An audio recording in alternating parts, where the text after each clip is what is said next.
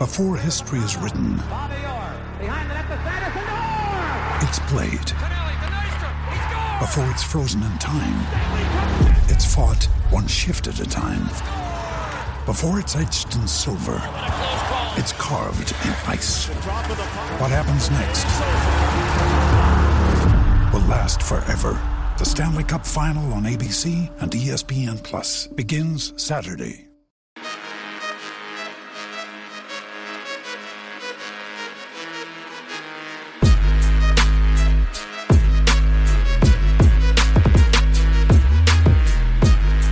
Willkommen zur 271. Folge von Jeden Tag NBA, dem Podcast für NBA-Nerds und solche, die es werden wollen. Heute gibt's endlich die lang ersehnte Folge zu drei Teams, den Brooklyn Nets, den Phoenix Suns und den Charlotte Hornets. Und dafür habe ich mir endlich den Arne Brandt wieder reinholen können. Hey Arne. Hi Jonathan, hi Leute. Schön, dass es endlich losgeht.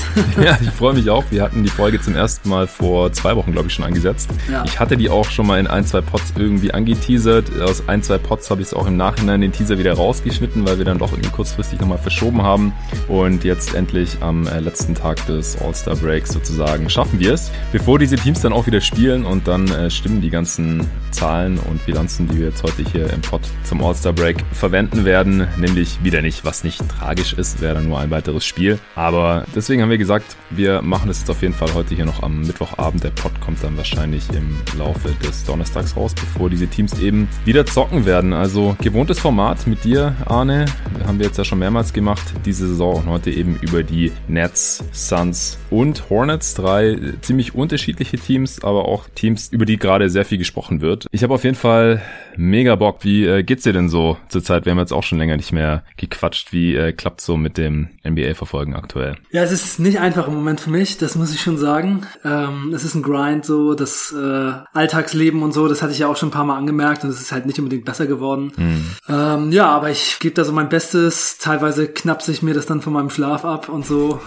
Wer braucht schon Schlaf? Macht, ja, das macht man dann halt schon für die Leidenschaft, ne? Und dann, ja, ach, es ist sowieso gerade immer eng bei mir und jetzt sind halt in den letzten zwei Wochen so ein paar Sachen dazugekommen. Einfach technische Probleme und ja, so ein paar andere Sachen. Und wenn sowas dann passiert, dann ist halt bei so, so einem engen äh, Rahmen, den ich, in dem ich mich gerade bewege, immer schnell so, ja, die Luft raus und Pot rauszubringen. Mhm. Und deswegen mussten wir dummerweise verschieben. Es tut mir auch sehr leid, aber ich kämpfe mich im Moment durch, aber es ist auf jeden Fall Besserung in Sicht. Ach du, alles cool von meiner Seite. Ich bin ja froh, dass du es wenigstens ab und an mal hier reinschaffst. Die Hörer, die lechzen ja immer nach mehr Pots mit Arne. Und äh, ich muss dann immer irgendwie entschuldigen sagen, ja, ich würde auch gern, aber der gute Mann hat einfach leider nicht so viel Zeit, weil er äh, stark eingespannt ist im familiären Rahmen gerade, auch unter den aktuellen Bedingungen natürlich äh, noch mehr als äh, gewohnt. Und wir hoffen, dass es äh, irgendwann wieder besser wird und dann gibt's hoffentlich auch wieder mehr Pots mit uns beiden hier zusammen bei jeden Tag NBA. Aber lass uns damit aufhören und dann direkt ja. gleich in den Content reintauchen. Nachdem ich die Shoutouts rausgehauen habe, es sind nämlich wieder ein paar neue Supporter dazugekommen auf steadyhq.com slash jeden Tag NBA. Da kann man dieses Podcast-Projekt von mir auch finanziell unterstützen. Da gibt's drei verschiedene Pakete zur Auswahl. Das Bankspielerpaket. Dafür haben sich insgesamt sechs neue Dudes entschieden. Vielen Dank euch, Jungs. Zwei wollen keinen Shoutout haben. Auch das ist möglich. Selbstverständlich wird das dann respektiert hier. Die äh, anderen haben mir nichts dergleichen geschrieben.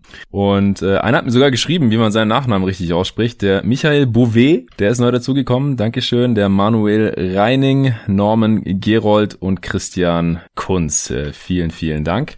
Dann für das Starterpaket haben sich auch zwei Jungs entschieden, der Jens Jung über Steady und der Fabio Conti nicht über Steady.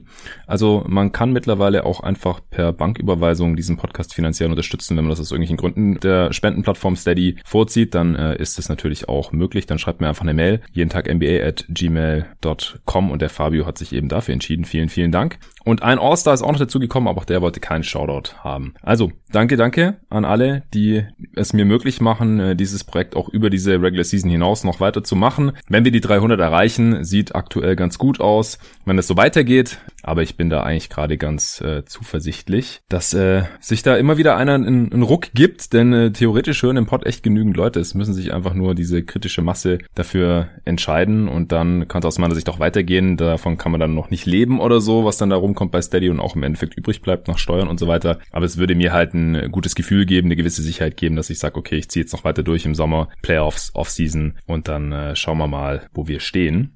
Und äh, was auch wichtig ist, ich vergesse es hier immer wieder zu sagen, falls äh, der traurige Tag kommen sollte, an dem ich sage, hey, ich kann es leider nicht machen, es äh, bleibt nicht genug hängen finanziell, ich kann nicht diese fünf Pots im Schnitt pro Woche raushauen, weil einfach zu wenig dabei rumkommt, wenn ich nicht äh, genug Sponsoren anziehen kann oder nicht mehr Leut genug Leute unterstützen, äh, dann bekommen alle, die schon bisher unterstützen, natürlich ihre Kohle zurück. Also die äh, monatlichen Mitgliedschaften, die werden dann automatisch gecancelt und die jährlich unterstützen, da gibt's ja die Wahl auf Steady, die äh, bekommen dann anteilig eben ihre Kohle zurück. Wenn ihr auch unterstützen wollt, dann findet ihr wie immer den Link in der Beschreibung dieses Podcasts.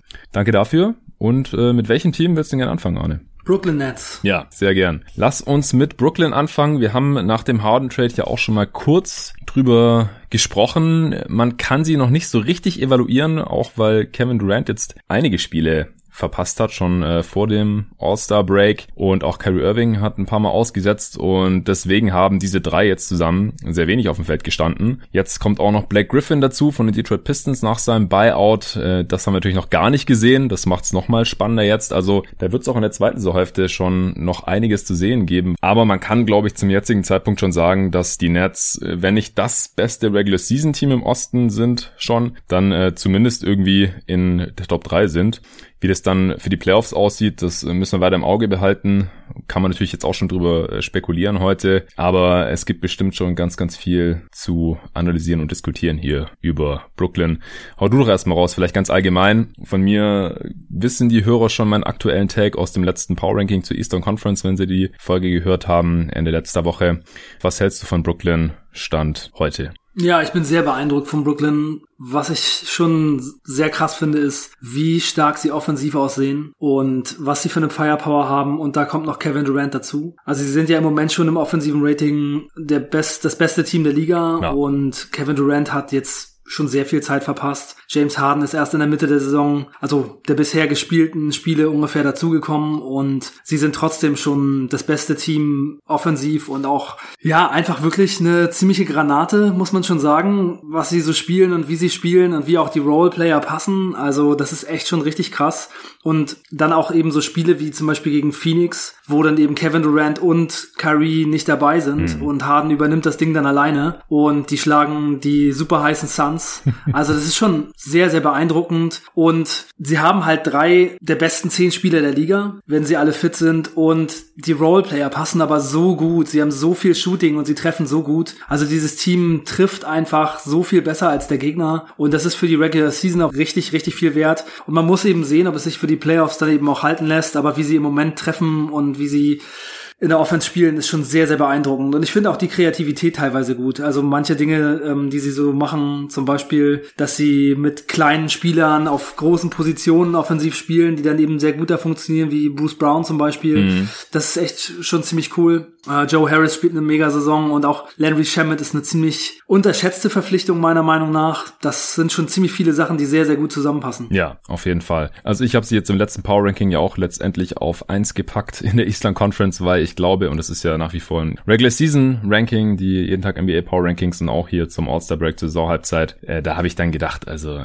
Brooklyn ist einfach für die Regular Season äh, viel zu schwer zu stoppen offensiv. Und da reicht es dann auch, also sie haben ja nicht nur die beste Offense der Liga, sondern auch mit Abstand. Also auf den zweiten auf Utah haben sie laut Clean the Glass über ein Punkt Abstand im Offensivrating. Und auf den vierten Milwaukee haben sie schon fast zwei Punkte Abstand. Also sie spielen offensiv schon so ein bisschen ihre eigene Liga und äh, ja. äh, wie du gerade auch schon gesagt hast, da ist nicht die ganze Saison von Harden dabei, weil der Trade war erst im Januar.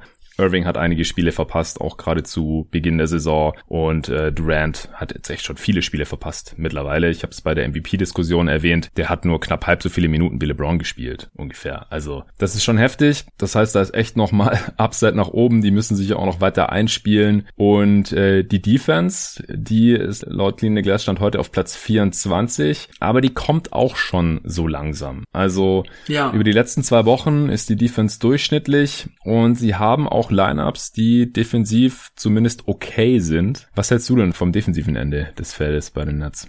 Ja, ich sehe da auch auf jeden Fall schon Flashes. Man kann schon sehen, dass sie zumindest so gut verteidigen können, dass ihre Offense bei Weitem das äh, überwiegt. Also im Moment in der Regular Season, wir müssen nachher nochmal darüber sprechen, wie wir es für die Playoffs dann gegen die besten Teams sehen. Mhm. Aber also jetzt in der Regular Season ist die Defense überhaupt gar kein Problem. Denn wenn man offensiv so potent ist, dann macht es einfach defensiv nicht so viel aus, wenn man auch mal ein bisschen mehr zulässt. Also sie, sie treffen halt, ich hatte es ja eben schon gesagt, so gut, also sie treffen zwei Prozent besser als das zweitbeste Team beim Shooting und zu Platz 10 sind es dann schon vier Prozent besser, also es sind echt Welten ja. und ja, wenn man so gut trifft, dann ist die Defense auf dem Level völlig okay und wie du schon sagst, also es ist auch noch zu erwarten, dass es ein bisschen besser wird, da sind dann auch noch ähm, mit Durant und Claxton jetzt vielleicht zwei Leute dabei, die dann noch mal mehr helfen. Mhm.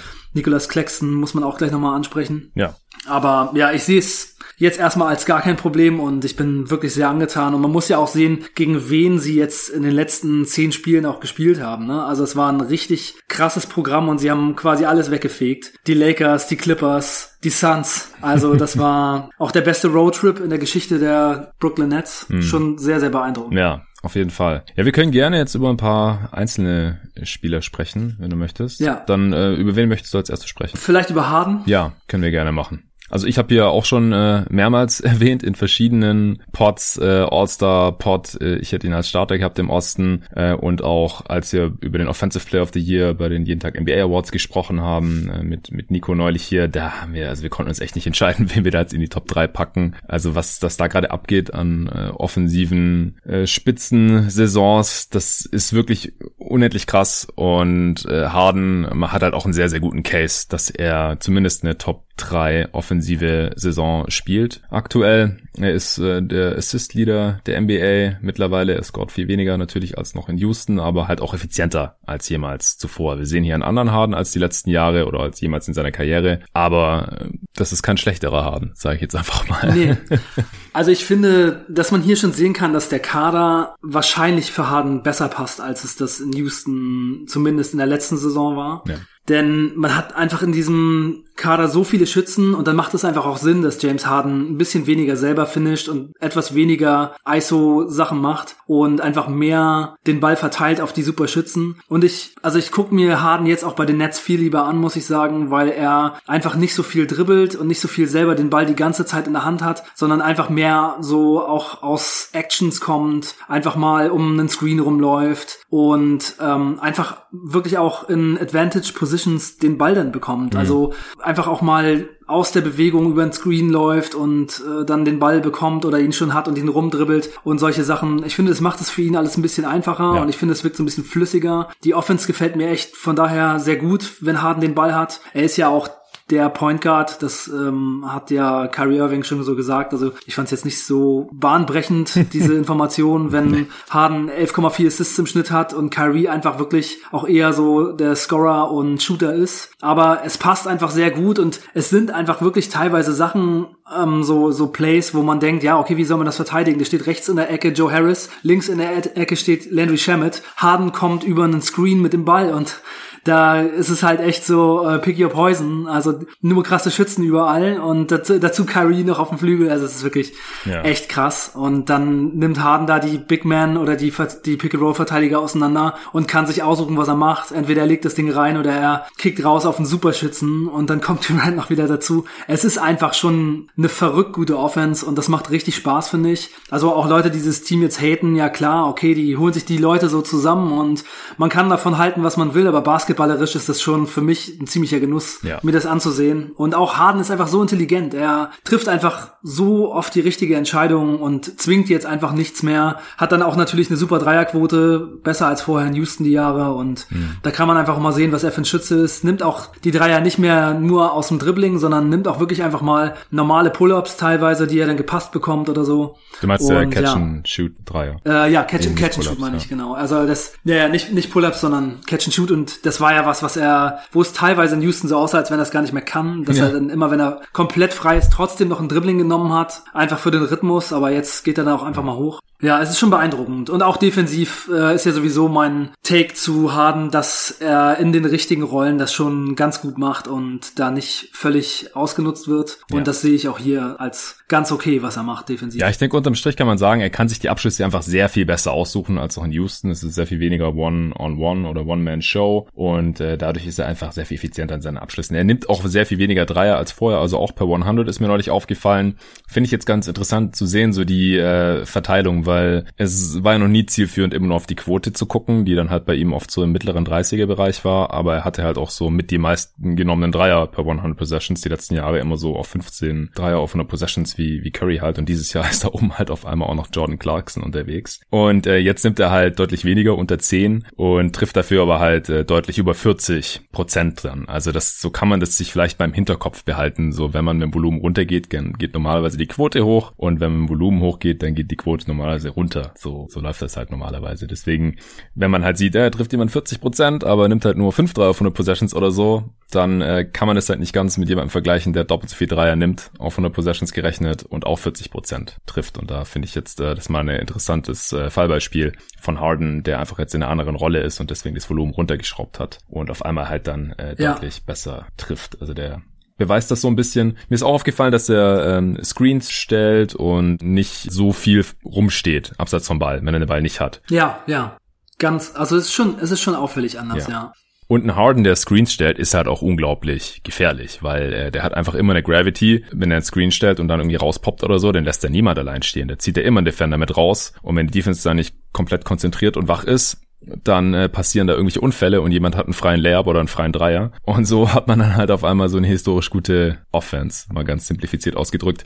Und auch die, ähm, du hast jetzt vorhin immer die äh, Kickouts und die und die Shooter angesprochen, aber auch die Lobs auf DeAndre Jordan, die funktionieren ja immer noch. Also es ist nicht mehr Prime DeAndre Jordan, All NBA Center DeAndre Jordan oder wie auch immer, aber er äh, kann immer noch sehr, sehr hochprozentig verwerten am Ring. Das hat die ersten Spiele auch noch nicht so gut geklappt. Das habe ich damals im Pod auch erwähnt. Die hatte ich gesehen, sodass die Lob Connection zwischen Harden und DeAndre Jordan einfach noch nicht funktioniert hat. Aber mittlerweile funktioniert die sehr gut oder halt auch mal auf Jeff Green, jetzt bestimmt dann auch mal auf Claxton. Und ich bin gespannt, ob vielleicht Blake Griffin auch mal wieder dankt. Zum ersten Mal seit 2019. Ja. äh, aber ich glaube, leichtere Würfe als in dieser Offense wird ein äh, Blake Griffin nie wieder irgendwo bekommen können. Ja, und Bruce Brown darf man dabei auch nicht vergessen. Ne? Bruce Brown trifft seine Würfe diese Saison mit 59 Prozent, 65 Prozent Zweier und das ist halt auch total der James Harden-Effekt. Ja. Also Bruce Brown ist halt da so quasi im Dunkerspot. Genau teilweise auch ähm, halt so Slip the Screen, also als Screener und so eine Sachen macht er auch ziemlich gut. Oder auch als Cutter, sehr, sehr gut, auch teilweise. So einfach im Rücken der Defense und dann genau, wenn Harden zum Korb geht, läuft er da schön locker in die Zone rein und dann geht er halt mit Power hoch und Brown finisht da halt einfach fast alles. Ja. Das ist auch echt krass für die Offense. Und da kann man einfach mal sehen, was teilweise es eben bedeutet, wenn man so gute Offensivspieler hat. Das ist ja auch immer so diese, dieser LeBron-Effekt gewesen. Manche Leute werden dann halt in ihrem Skillset total gefördert und bedient und gehen da drin halt voll auf und Bruce Brown passt da halt mega gut rein. Ja. Also der spielt natürlich jetzt ganz anders, als er das vorher je gemacht hat. Und dass er diese Rolle ausfüllen kann, wussten die Nets wahrscheinlich vorher so selber gar mhm. nicht. Aber es ist eben auch cool, wenn man so einen Spieler im Kader hat und das dann eben merkt, dass der das spielen kann. Da muss man auch erstmal drauf kommen, ne? Bei der Größe, ja. wie groß ist das? 6'4 oder so? Ja, sowas. Ja. Deutlich unter zwei Meter auf jeden Fall. Ich finde allgemein, dass äh, Steve Nash und sein äh, riesiger namhafter Coaching-Staff da schon ziemlich viele coole Sachen auch immer wieder auspacken. Also das ist jetzt nicht so, das was wir die letzten Jahre halt viel in, in Houston gesehen haben unter Mike D'Antoni. Also am Anfang war es eher viel Spread Pick and Roll mit Capella und so und dann jetzt halt zuletzt die letzten Jahre immer viel äh, einfach One-on-One -on -one von Harden, weil er einfach äh, im, in der ISO so unfassbar effizient ist und auch sehr viel effizienter als jeder andere in dieser Liga, zumindest über mehrere Saisons und dann war das ja trotzdem auch eine sehr gute Offense, war jetzt halt nicht besonders kreativ und das Spielermaterial in Houston hat jetzt auch nicht so viel mehr Raum für Alternativen gelassen. Es war jetzt trotzdem nicht falsch im Nachhinein oder sowas. Aber jetzt hier mit diesem Spielermaterial auch, da sieht man schon immer wieder so äh, kleinere Wrinkles und einfach Sachen, die die Nets jetzt mal ausprobieren und dafür ist die Regular Season ja auch irgendwie da und äh, gerade in dem Spiel gegen die Suns ist jetzt irgendwie uns auch witzig, dass wir jetzt gerade heute noch die zwei Teams außer den Suns besprechen, gegen die sie als einziges verloren haben in den letzten 14 Spielen. Ja. Zwei Niederlagen. Die erste war gegen Brooklyn und die zweite halt gegen äh, Charlotte. Und in dem Spiel, da waren die Suns ja auch schon äh, mit über 20 vorn und äh, die Nets waren back-to-back -back und Harden war allein. Das war das Spiel, nachdem sie in der Nacht zuvor gegen die Kings ihren Franchise-Rekord mit getroffenen Dreiern aufgestellt haben. Und da habe ich auch schon irgendwann gedacht, ich habe das Spiel live geschaut damals sogar und habe ich irgendwann gedacht, okay, ist gelaufen und habe dann gar nicht mehr so richtig aufgepasst und auf einmal waren die äh, Nets wieder dran auf 15 und dann auf 10 und dann habe ich mir das im Nachhinein nochmal angeschaut und dann hat man echt gesehen, äh, dass sie dann oft Jeff Green den Ball gegeben haben und Harden hat einen Screen gestellt gegen den Big, gegen äh, Scharic zum Beispiel. Und beim ersten Mal ist Jeff Green dann halt total in die Zone reingekommen, weil der überhaupt nicht damit gerechnet hat, dass er jetzt irgendwie um den Screen herum muss in der Defense. Danach haben sie das dann halt immer geswitcht und so hatte dann halt Harden äh, ständig ein, Big gegen sich stehen und das war halt auch eines der schlechteren äh, defensiven Spiele von DeAndre Ayton und äh, das war halt dann ein so ein kleiner Wrinkle, der dann aber halt die Defense der Suns äh, ziemlich zum äh, Kollabieren gebracht hat, beziehungsweise halt so kleine Vorteile für Harden äh, geschaffen hat und das hat ihm dann halt schon gereicht, um das Spiel zu drehen. In der Defense haben sie auch noch was anderes gemacht, aber das fand ich halt schon mal ziemlich cool zu sehen. Ja, und das Comeback in dem Spiel war halt tatsächlich auch, also das richtige, okay, jetzt sind die Brooklyn Nets wieder zurück im Spiel. Das war tatsächlich, als Harden auch gesessen hat. Und in der Schlussphase, da ist Green halt auch nochmal gegen Aiden durchgegangen und Harden nochmal gegen Aiden durchgegangen mhm. und Shamet nochmal gegen Aiden durchgeganung. Also da sah Aiden echt nicht gut aus. Ja, das war ganz komisch. Da also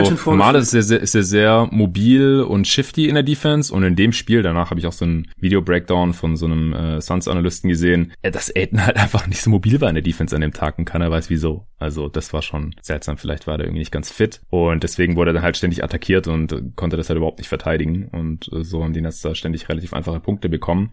In der Defense haben sie auch noch was geändert und zwar, äh, die spielen ja viel Drop Coverage mit der Andre Jordan und ja, in der Regular Season klappt das halt auch gegen viele Teams ganz gut. Man erzwingt irgendwie die Midrange, man gibt keine leichten Punkte am Ring ab und gegen die Suns ist es halt äh, kein so gutes Mittel, weil die haben halt Chris Paul und Devin Booker, die aus der Midrange, wenn die da nicht ordentlich verteidigt werden, die halt einen nach dem anderen reinknallen können. Und so haben sie halt ihre Führung aufgebaut. Und dann äh, haben die Nets aber geswitcht und die Andre Jordan musste switchen und das hat er überraschend gut gemacht. Erstmal haben sie halt damit die Suns Offense total verwirrt, weil sie halt auf einmal nicht mehr diese weit offenen Würfe oder diesen weit offenen Space zumindest mal in der Midrange hatten und dann von dort aus weit operieren konnten, sondern es war halt auf einmal irgendwie eng. Und klar, sie haben dann halt auch ein paar offene Würfe nicht getroffen äh, oder hier und da mal irgendwas verlegt oder sowas. Sowas kann halt passieren in 72 Spielen mal. Aber es hat auf jeden Fall seinen äh, Effekt gehabt, dass der Nets-Coaching-Staff das ausprobiert hat und gesehen hat, hey, die Drop-Coverage klappt nicht gegen dieses Team. Deswegen stellen wir jetzt hier mal die Defense um auf Switching und äh, ich war dann auch positiv überrascht von DeAndre Jordan, dass er immer noch einigermaßen gut switchen kann. Das war ja früher äh, ein klares Plus bei ihm, dass er als so großer Body halt auch dann flink genug war auf den Füßen, dass er auch mal switchen konnte.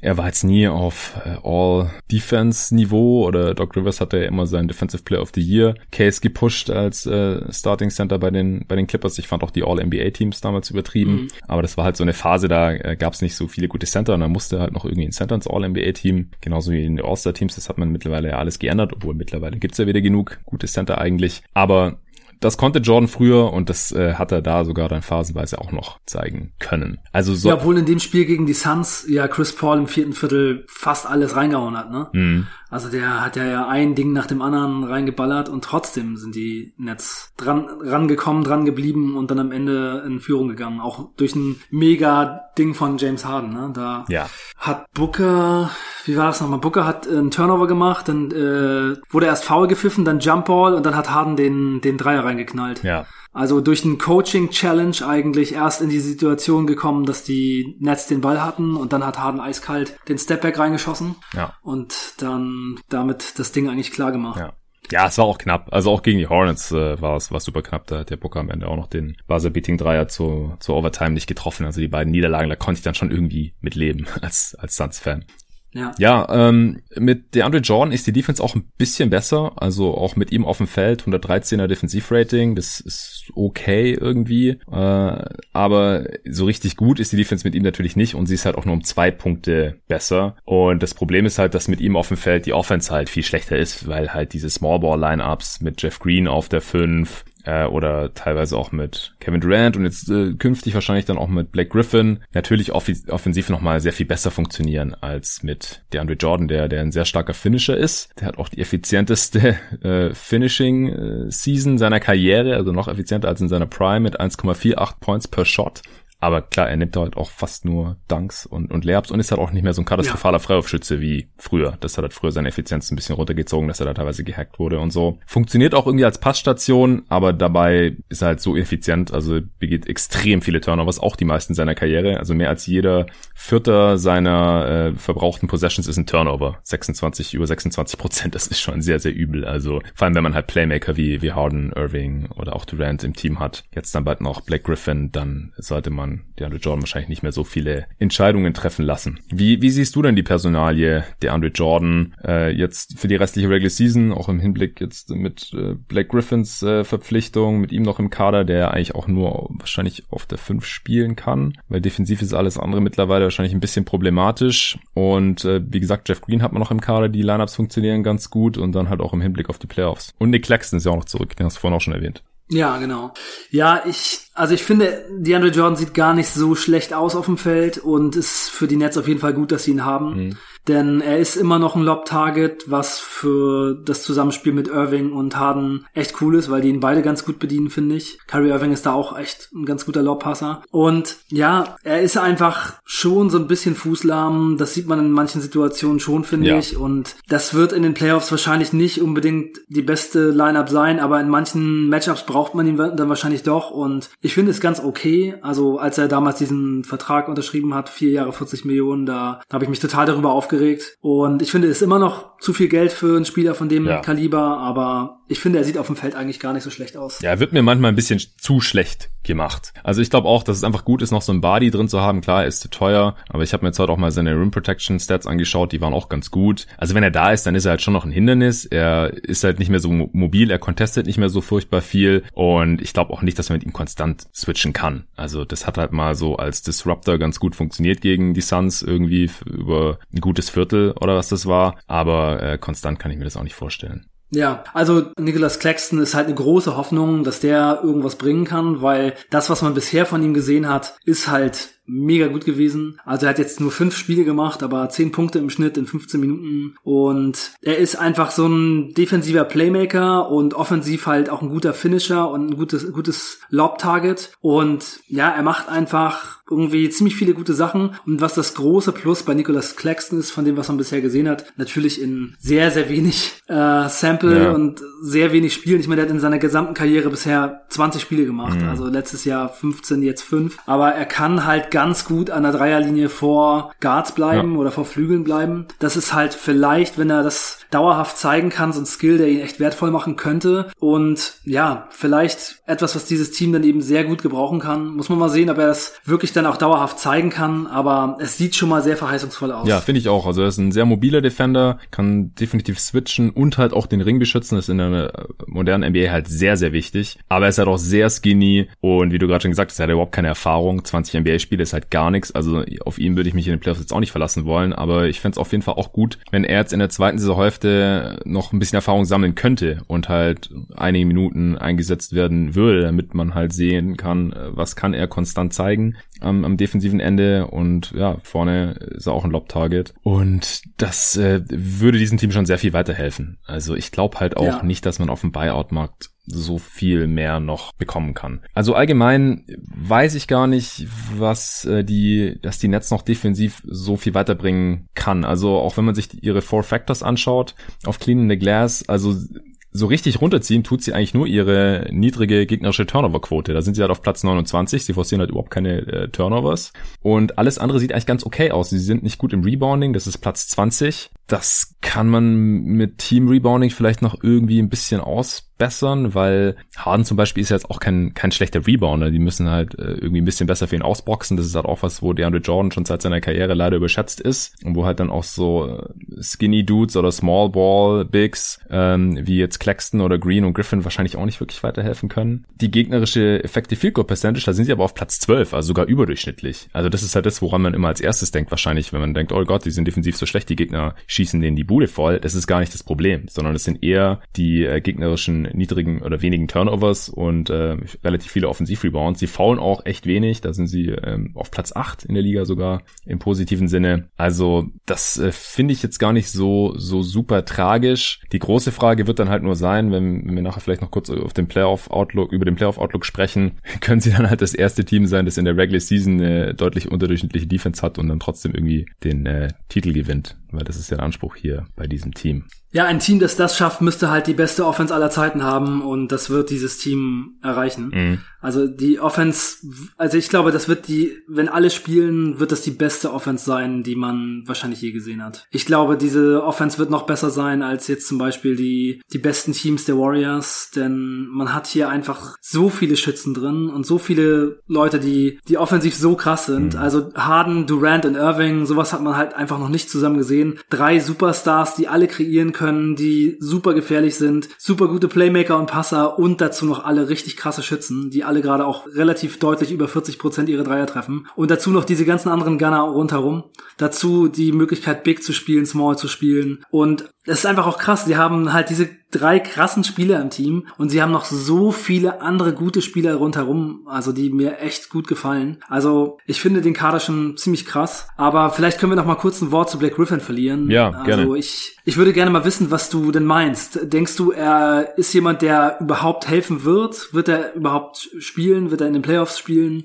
Was denkst du? Also ich habe jetzt äh, die letzten Tage immer wieder auf Twitter gelesen, ja, Low Risk, High Reward. Mit Low Risk ist klar, was gemeint ist. Es ist nur ein Minimum-Deal für eine halbe Saison. Also selbst wenn er jetzt irgendwie sich im ersten Spiel verletzt, Gott bewahre. Also ich bin großer Black Griffin Fanboy, aber weiß man ja nicht, ja. Und dann wäre das nicht schlimm, weil es wäre dann halt nur ein Minimumvertrag gewesen. Deswegen überhaupt kein Risiko, auch wenn es spielerisch nicht klappen sollte. Man merkt es nach 20 Spielen, man kann ihn auf die Bank setzen, alles gut, nichts verloren. Aber wo ist der High Reward, frage ich mich. Dieses Team wird auch ohne Black Griffin schon die beste Offense dieser Regular Season stellen und wahrscheinlich irgendwas krasses All-Time. Also die effizienteste All-Time ist eh keine Frage, das hatten ja schon die Mavs letzte Saison. Aber um halt von der besten All-Time zu sprechen, muss man sich das halt relativ zur Liga anschauen. Und da die Liga sowieso gerade schon so effizient ist wie noch nie, muss man halt sich anschauen, wie viel effizienter ist sie denn als der Liga-Schnitt, als das durchschnittliche NBA-Team dieses Jahr. Wie viel besser sind sie als die restliche Liga sozusagen. Und das müsste man sich dann halt mal genauer anschauen. Das werde ich auch, mhm. auch machen. Und da sind dann halt verschiedene Teams dabei. Interessanterweise, das hatte ich ja auch schon mal erwähnt, ich glaube bei der Redraft 96 mit äh, Steve Nash, dass Steve Nash irgendwie vier der Top 10 Offenses all time angeführt hat und jetzt coacht er sie. Äh, das wäre dann natürlich auch irgendwie wieder witzig. Und da frage ich mich halt so, was, wie viel besser soll Blake Griffin dieses Team dann offensiv noch machen? Da sehe ich einfach nicht so wirklich den Mehrwert. Und defensiv würde sie auf keinen Fall besser machen. Ich hoffe, da sind wir uns einig, weil ja. er, er kann einfach keine Forwards verteidigen, glaube ich nicht. Ich glaube nicht, dass es am, am Wille oder an der Konzentration oder irgendwas lag in Detroit. Er ist einfach jetzt mit viel zu vielen Knie-OPs nicht mehr mobil genug. Und er war selbst in seiner Prime ein schlechter Rim Protector, weil er defensiv einfach nie die beste Antizipation hatte. Und er war zwar ein krasser Athlet, er hat auch diesen krassen Highlight-Block in seiner Vita stehen, diesen 360-Block, wo er am Defender erst vorbeispringt, weil er halt eigentlich schlecht verteidigt, sich dann in die Luft dreht und dann halt trotzdem beim Runterkommen den Gegner noch blockt. Aber er hat keine große Wingspan. Und das sind halt alles so Sachen gewesen, wieso er defensiv selbst in seiner absoluten Prime mal vielleicht durchschnittlich war, so in ein, zwei Saisons. Aber in den meisten Saisons war er eigentlich eher ein Minusspieler in der Defense, der irgendwie ausgeglichen werden musste bei den Clippers. Und es ist nicht besser geworden. Da frage ich mich dann halt wirklich so, in welchen Lineups soll Black Griffin jetzt den Netz hier schrecklich weiterhelfen? Also ich glaube, dass er nochmal selbst äh, richtig effizient sein kann, weil was Bruce Brown kann, kann Black Griffin wahrscheinlich auch in der Zone dann finishen. Das glaube ich schon.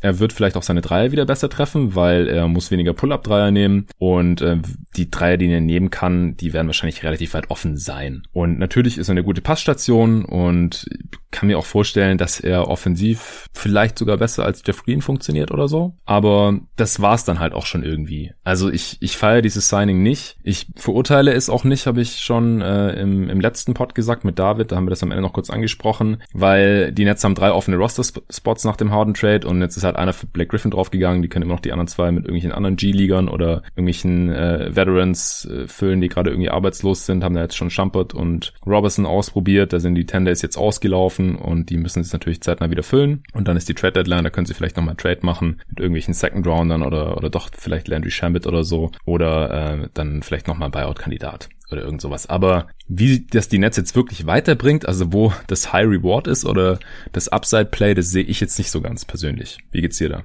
Ja, bei mir ist es eigentlich ganz kurz, ich glaube nicht, dass er helfen wird. Also ich äh, sehe da wirklich wenig Hoffnung, dass er das besser macht als die Leute, die sie jetzt schon im Kader haben. Ich glaube auch nicht unbedingt, dass er besser finishen wird als Brown, wenn er in der gleichen Rolle ist. Auch das sehe ich nicht so wirklich, denn ich finde, er sieht einfach körperlich sehr eingeschränkt aus und Defensiv auf der 5 sehe ich ihn auch nicht. Also ich glaube nicht, dass er irgendeinen Wert bringen wird. Ich denke, wir werden sehen, dass er hier in dieser Saison aus der Rotation eher rausfällt mhm. und vielleicht es Richtung Karriereende geht. Ja, du warst ja schon äh, auch vor der Pistensaison extrem pessimistisch. Da hattest du jetzt bislang ja auch recht behalten. Ich glaube halt, also freie, freie Würfe, die, die kann er halt wahrscheinlich ähnlich gut finishen wie Brown. Also Dreier besser und in der Zone, wenn da nicht besonders viel Gegenwert ist, dann würde ich ihm das halt schon auch noch zutrauen. Aber es ist halt kein Mehrwert. Und die Frage ist halt, ob er nicht in der Defense dann mehr abgibt, als er in der Offense hilft. Ja. Ja, äh, hast du noch irgendwas zu irgendwelchen Spielern? Ja, ich hatte ja vorhin schon Landry Shamet angesprochen. Ich finde, Landry Shamet passt bei den Nets wirklich richtig gut rein. Mhm. Und ähm, also der hat einfach so eine gute Phase gehabt, so bei Philly und dann auch teilweise bei den Clippers. Und dann ist er eben irgendwie so ein bisschen, ja, hat er seine Rolle verloren und ist so ein bisschen abgetaucht und wurde dann hier zu den Nets getradet. Und ich finde den Pickup aber richtig gut, muss ich sagen. Also der spielt jetzt bisher auch noch keine richtig tolle Saison, aber das, was er macht, finde ich schon wirklich brauchbar für die Nets, auch für die, für die Offense mit seinem Shooting und auch teilweise, was er so als Ballhändler und Defender macht. Also er hat ja dann auch Booker zum Beispiel verteidigt gegen die Suns. Das hat er ziemlich cool hingekriegt. Dann einfach ja, er ist jemand, der viele Würfe auch nimmt. Also er nimmt mehr Dreier auf 100 Possessions als Harden. Gerade trifft die jetzt im Moment noch nicht so überragend, 36 Prozent, aber da ist auf jeden Fall mehr drin. Und ja, mir gefällt das schon ziemlich gut. Und generell auch einfach so Leute wie zum Beispiel Tyler Johnson noch reinzuholen für so ein Team, finde ich schon ganz cool, weil ich finde, was der macht, auch gar nicht so schlecht. Also sie haben schon eine Tiefe, die ich echt gut finde. Ja, vor allem ist Tyler Johnson halt der 13. Mann im Kader jetzt so. Das ist äh, dann schon mehr als in Ordnung. Ja. Also wenn man jetzt halt davon aus ausgeht, dass Nick Claxton ein paar Minuten bekommt und Black Griffin. Ich habe das direkt mal bei 2K natürlich abgedatet, dann ist Tyler Johnson halt gerade noch so im aktiven Roster mit drin. Ja, ja, vielleicht noch kurz zu KD und Kyrie. Äh, klar, sie sind jetzt nicht die größte Story hier, aber sie sind ja doch äh, noch sehr, sehr große Namen natürlich. Äh, wären auch All-Star-Starter gewesen und so alles äh, verdient. Irving hat mir vorhin schon angeschnitten, hat jetzt die primäre Rolle als Scorer und ist da ultra effizient. Also der hat es natürlich in seiner Karriere auch noch nie so leicht in, in der Offense. In, in Boston war natürlich das Zentralgestirn und in Cleveland hat sich ja alles auf LeBron und dann halt auch ihn konzentrieren können. Aber ich finde, defensiv ist er leider fast nicht vorhanden. Also da muss auch mehr kommen wenn die Nets da ein bisschen besser werden wollen. Weil oft kollabiert halt die Defense, weil Irving nicht reagiert, nicht rotiert oder mhm. sich viel zu leicht schlagen ja. lässt. Das ist nicht super, super schlimm. Als kleiner Guard hat man einfach naturgemäß nicht so einen riesen negativen oder positiven Einfluss auf die Defense, aber es ist schon auffällig. Und wenn man dann ja. halt so auf ungefähr schlechtester Defender der Liga Niveau Trey Young mäßig verteidigt, dann ist es schon übel. Ich kann mir vorstellen, dass er sich in den Playoffs mehr reinhängt. Das haben wir auch schon oft gesehen bei Irving, dass er dann in den Playoffs dann mal doch äh, verteidigen kann, weil er hat eigentlich den Körper dazu, um ein solider Defender zu sein, wenn er fit ist. Aber bisher macht er es halt einfach nicht. Ja, also wir haben ja diese Saison schon über die Hawks geredet und die, die habe ich auch relativ lange mir angesehen. Mhm. Und jetzt die Nets. Und mir hat Trey Young defensiv ehrlich gesagt besser gefallen ja. als Kyrie Irving. das ist schon hart. Ja. Ja, also da gibt's einfach auch wirklich so Situationen, die Nets switchen ja ziemlich viel an der Dreierlinie, wo sie und die übergeben sich auch dann so teilweise so die Cutter gegenseitig und so. Mhm. Also es ist schon recht komplex auch und da gibt's viele Situationen, wo das irgendwie dreimal klappt und dann beim vierten Mal ist Irving nicht mehr da und dann gibt's einen freien Dreier und stehen zwei Leute da und sagen, äh, wolltest du nicht hin, ja oder du und irgendwie ist es immer ein Spieler an Kyrie Irving gewesen so ja. ungefähr. Ja, es ist schon so ein bisschen planlos teilweise. Es, ich glaube, es ist einfach eine Konzentrationssache. Und sicherlich so eine große Rolle, wie er offensiv dann eben spielt, da kann man nicht defensiv immer alles geben, aber man muss halt einfach schon da sein und wenigstens die Hand hoch haben und ähm, einfach an der richtigen Stelle sein. So, das ist schon ein Problem. Ja, Kevin Durant, äh, klar, wie gesagt, er ist jetzt länger draußen gewesen. Wenn er gespielt hat, dann äh, war, müsste er eigentlich, also vom vom Niveau her war auch in dieser Offensive Player of the Year Konversation mit drin. Also auch bei beim ersten Awards-Pod hier nach gut einem Monat der Regular Season, also bevor er jetzt länger dann ausgefallen ist mit seiner Oberschenkelzerrung, da äh, hatten wir ihn sogar auch noch in der erweiterten MVP-Diskussion drin, denn äh, so zahlenmäßig ist es so mit seiner beste Saison bisher, äh, legt 29, 7 und 5 im Schnitt auf, ist dabei natürlich auch ultra effizient. Äh, und ich finde auch, dass es jetzt ein Riesenluxus ist, dass wenn so ein Spieler ausfällt, dass es den Netz jetzt nicht weiter geschadet hat, einfach weil Harden da ist und abliefert in der Regular Season. Das ist schon Das krass. ist so krass. Ich meine, die haben gerade so einen heftigen Stretch gespielt und Kevin Durant war raus. Also welches andere Team kann das machen? Ja. Und ich muss auch echt sagen, also am liebsten würde ich die Nets einfach direkt weiter scouten, weil jetzt kommt Durant halt zurück und ich bin so gespannt, nachdem ich das jetzt alles gesehen habe, wie krass es einfach schon ohne ihn gelaufen ist, Mhm. wie er sich da einfügt und was dann passiert und äh, wie diese Dynamiken sich so entwickeln. Also das wird echt äh, sehr, sehr spannend und also ich bin schon richtig heiß drauf, mir das dann eben trotzdem auch zu geben. Ja, ich auf jeden Fall auch. Also die Nets sind auf jeden Fall Must-See TV. Ich habe auch nochmal geschaut. Also Lineups mit Harden, Irving und KD drauf, die haben bisher nur etwas mehr als 10% der gesamten Possessions der Nets absolviert. Fast 90% aller Possessions war nicht mit diesen drei Dudes. Und das kommt jetzt halt erst noch. Also hoffentlich. Ich hoffe, dass die jetzt einigermaßen fit sind, dass wir uns das mal reinziehen können. Und wie gesagt, sie sind jetzt schon das beste Team im Osten. Sie sind auch mit den drei auf dem Feld bei plus 13,3. Also äh, zum Vergleich, im Schnitt sind die Nets nur bei plus 6, irgendwas. Also im Prinzip, wenn die drei spielen, sind sie nochmal doppelt so gut. Äh, Offensivrating von 126, wenn die drei drauf sind. Das ist 97. Percentile von allen Lineups in der Liga. Also quasi so die, die beste Offense und Def Defensivrating auch okay. 113 ist Ja. 42. Percentile, also so leicht, leicht unterdurchschnittlich mit den dreien auf dem Ja, Feld. ich finde, die Lineups sich jetzt anzugucken, ähm, ist noch gar nicht so sinnvoll, weil Ja. das war ja so diese Anfangsphase nach dem Harden Trade. Und da waren ja dann auch zum Beispiel diese verrückten Spiele gegen die Cavs dabei, wo die Cavs einfach als schlechteste Offense der Liga über 140 Punkte gemacht haben und sowas. Also man sieht jetzt ja schon, dass die Nets eigentlich anders drauf sind und besser verteidigen und die Offense mittlerweile auch einfach sich so ein bisschen eingespielt hat. Also ich glaube schon, dass das eher noch ein bisschen äh, positiver auch wird und Ja. dass das noch nicht so viel aussagt. Und es ist jetzt schon krass. Das ist eigentlich mein Punkt. es ist jetzt schon ziemlich krass Ja, und ja, es wird wahrscheinlich noch besser werden.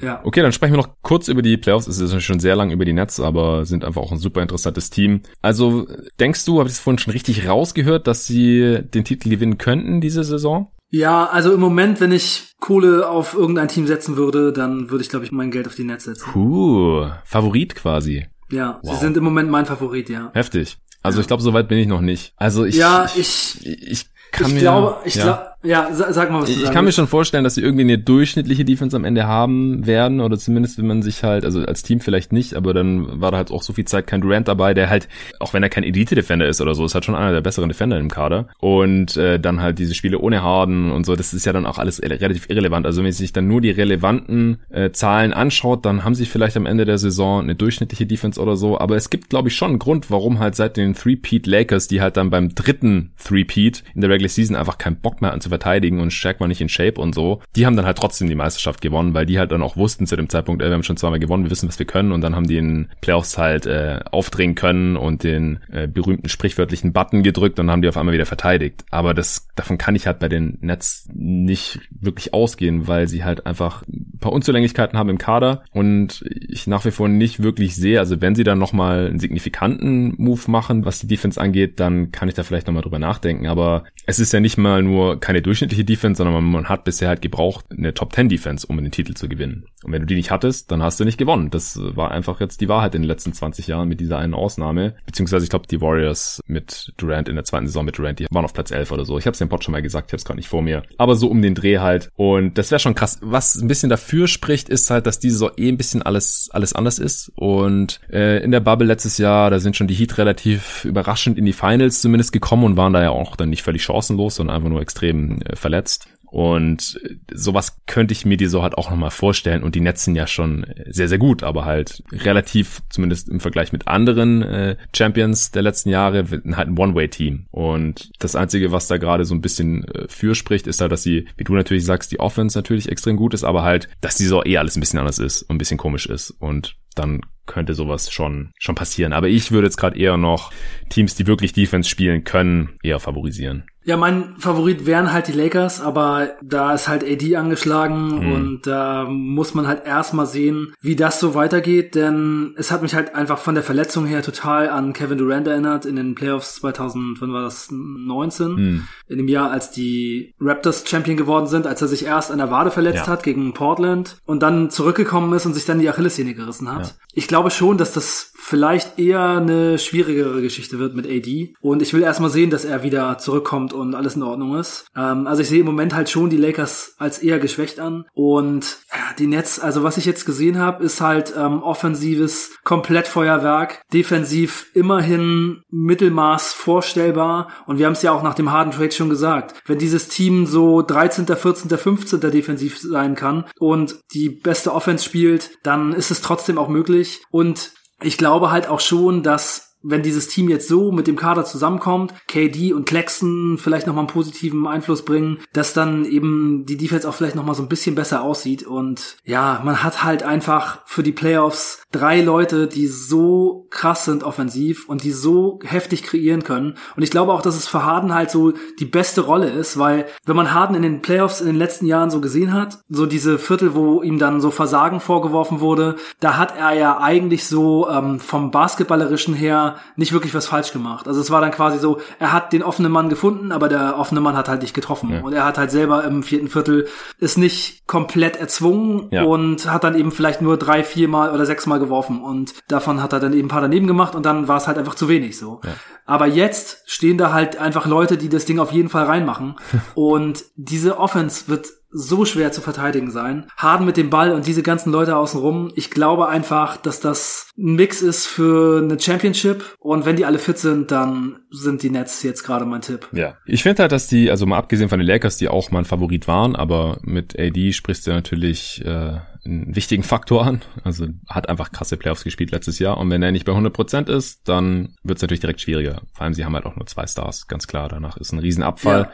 Aber ich finde halt auch, dass die Clippers zum Beispiel, das andere Team aus LA, auch ziemlich gut gewappnet scheinen gegenüber den Nets. Die haben halt mit äh, George, Kawhi und dann äh, halt noch einen Haufen anderen äh, Defendern, die sie halt abwechselnd dann gegen den dritten stellen können, ob das jetzt Beverly ist oder äh, Batum oder auch ein Marcus Morris Senior oder so, die haben da einfach ziemlich viele Optionen defensiv. Die Nets haben das überhaupt nicht. Also wen wollen die gegen Kawhi stellen und wen stellen sie dann gegen Paul George? Also das sehe ich einfach als ein Riesenproblem an, dass sie halt auch nicht diese One-on-One-Defender haben. Ich glaube, von der Team-Defense her, da können sie vielleicht noch ein bisschen was rauskitzeln. Aber wenn dann da die Hoffnungen irgendwie an Nick Claxton hängen oder sowas, das ist ist, ist dann schon ein Problem an sich denke ich. Äh, Spieler, der bisher 20 Spiele gemacht hat, wie wir vorhin gesagt haben. Und offensiv ja. sind die Clippers halt jetzt auch nicht so viel schlechter als die Nets. Also die haben die drittbeste Offense aktuell in der Regular Season. Und äh, klar, letztes Jahr haben sie in den Playoffs enttäuscht, aber ich finde das Team dieses Jahr zum einen etwas besser zusammengestellt und zweitens auch besser gecoacht. Also da, da würde ich, glaube ich, stand jetzt immer noch die Clippers äh, favorisieren, einfach weil sie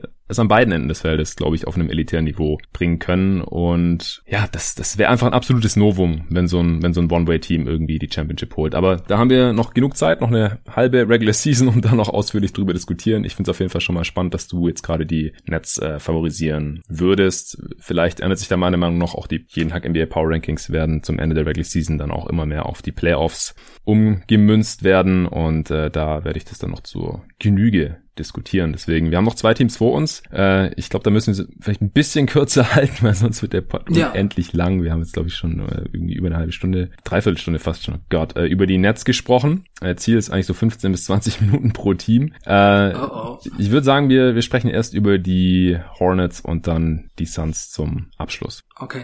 Ja, also die Hornets, äh, wir haben ja auch die Preview dazu aufgenommen. Das einzige Team, das wir heute besprechen, wo wir die Preview zu aufnehmen. Ich habe mir die vorher sogar noch mal angehört. Und was würdest du sagen?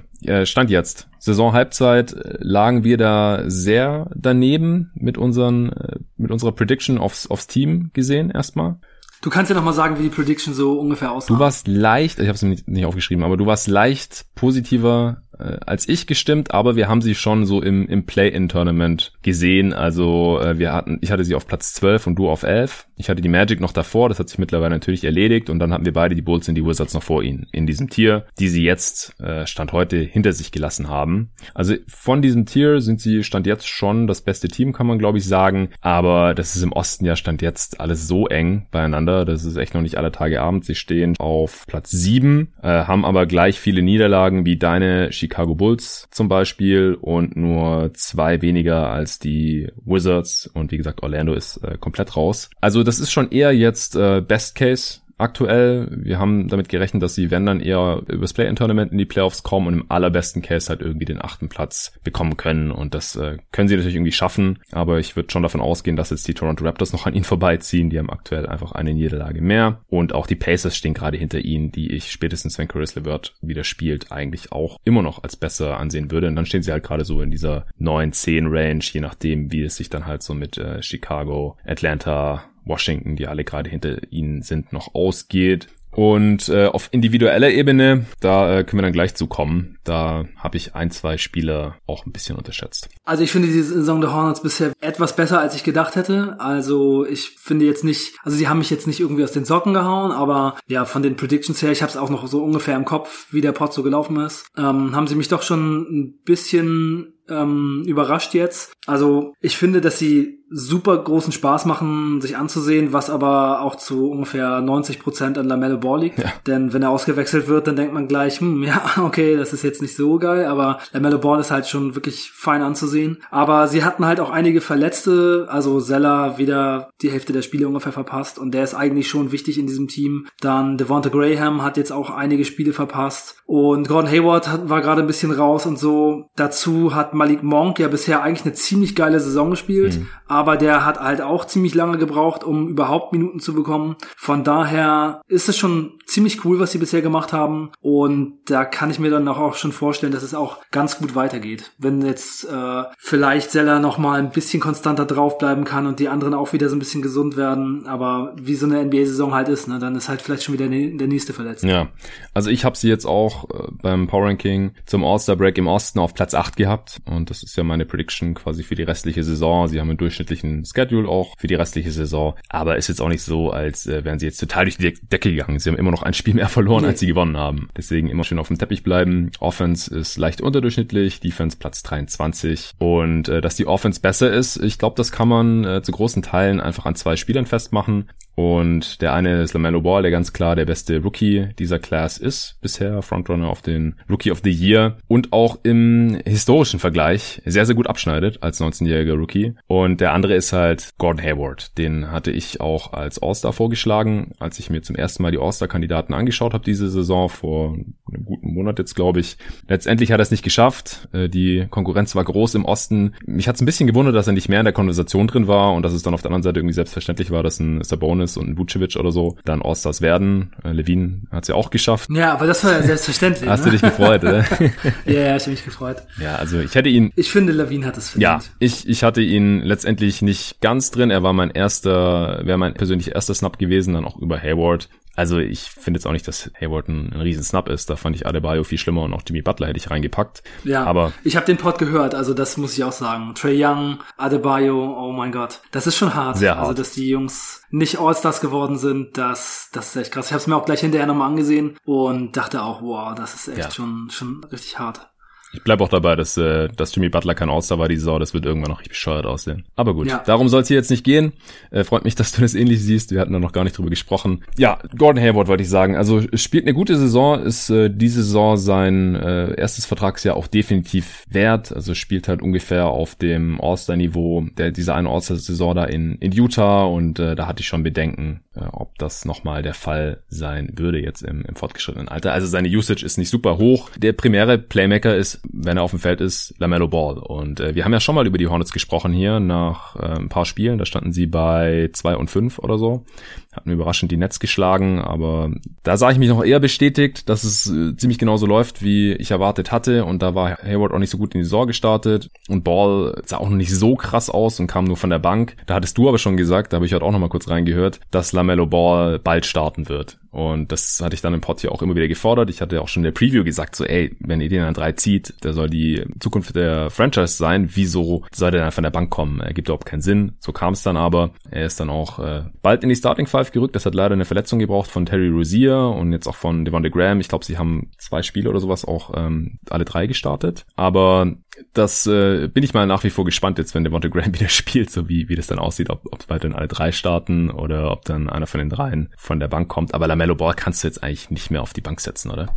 Nee, keine Chance. Also Lamella Ball wird Starter sein, wahrscheinlich den Rest seiner Karriere. Ja, ich denke. Denn ich halte ja sowieso, also ich habe ja vor der Saison schon gesagt, die Bulls sollten für Lamella Ball traden ja. und ich war super high bei ihm und äh, ich habe halt die, ich habe halt mehrere Spiele aus der australischen Liga gesehen und habe gedacht, das ist genau das gleiche Gefühl, das ich hatte, als ich Luka Doncic gesehen habe. Einfach so ein junger Typ, der das Spiel einfach lenkt und den Ball in der Hand hat und quasi überall hinkommt und alles machen kann Klar hat er so seine kleinen Schwächen gehabt, aber nur Schwächen, an denen man gut arbeiten kann und das Gefühl fürs Spiel, das Gefühl beim Passen, das Gefühl fürs Pick and Roll, die Würfe, die er nehmen kann und die er treffen kann, wo man schon gesehen hat, er, er hat super viel Confidence, er braucht, er muss einfach nur ein bisschen vielleicht seinen Schuss so ein kleines bisschen tweaken und dann, wenn die Dinger reingehen, wird er einer der besten Spieler sein. Also ich habe es vorher schon kommen sehen und das hast du. Genau, es gerne reinhören, gerne reinhören bei dem äh, Season Preview Podcast. Alle deine Takes sind golden. Ja, so. ja, ja. it's golden.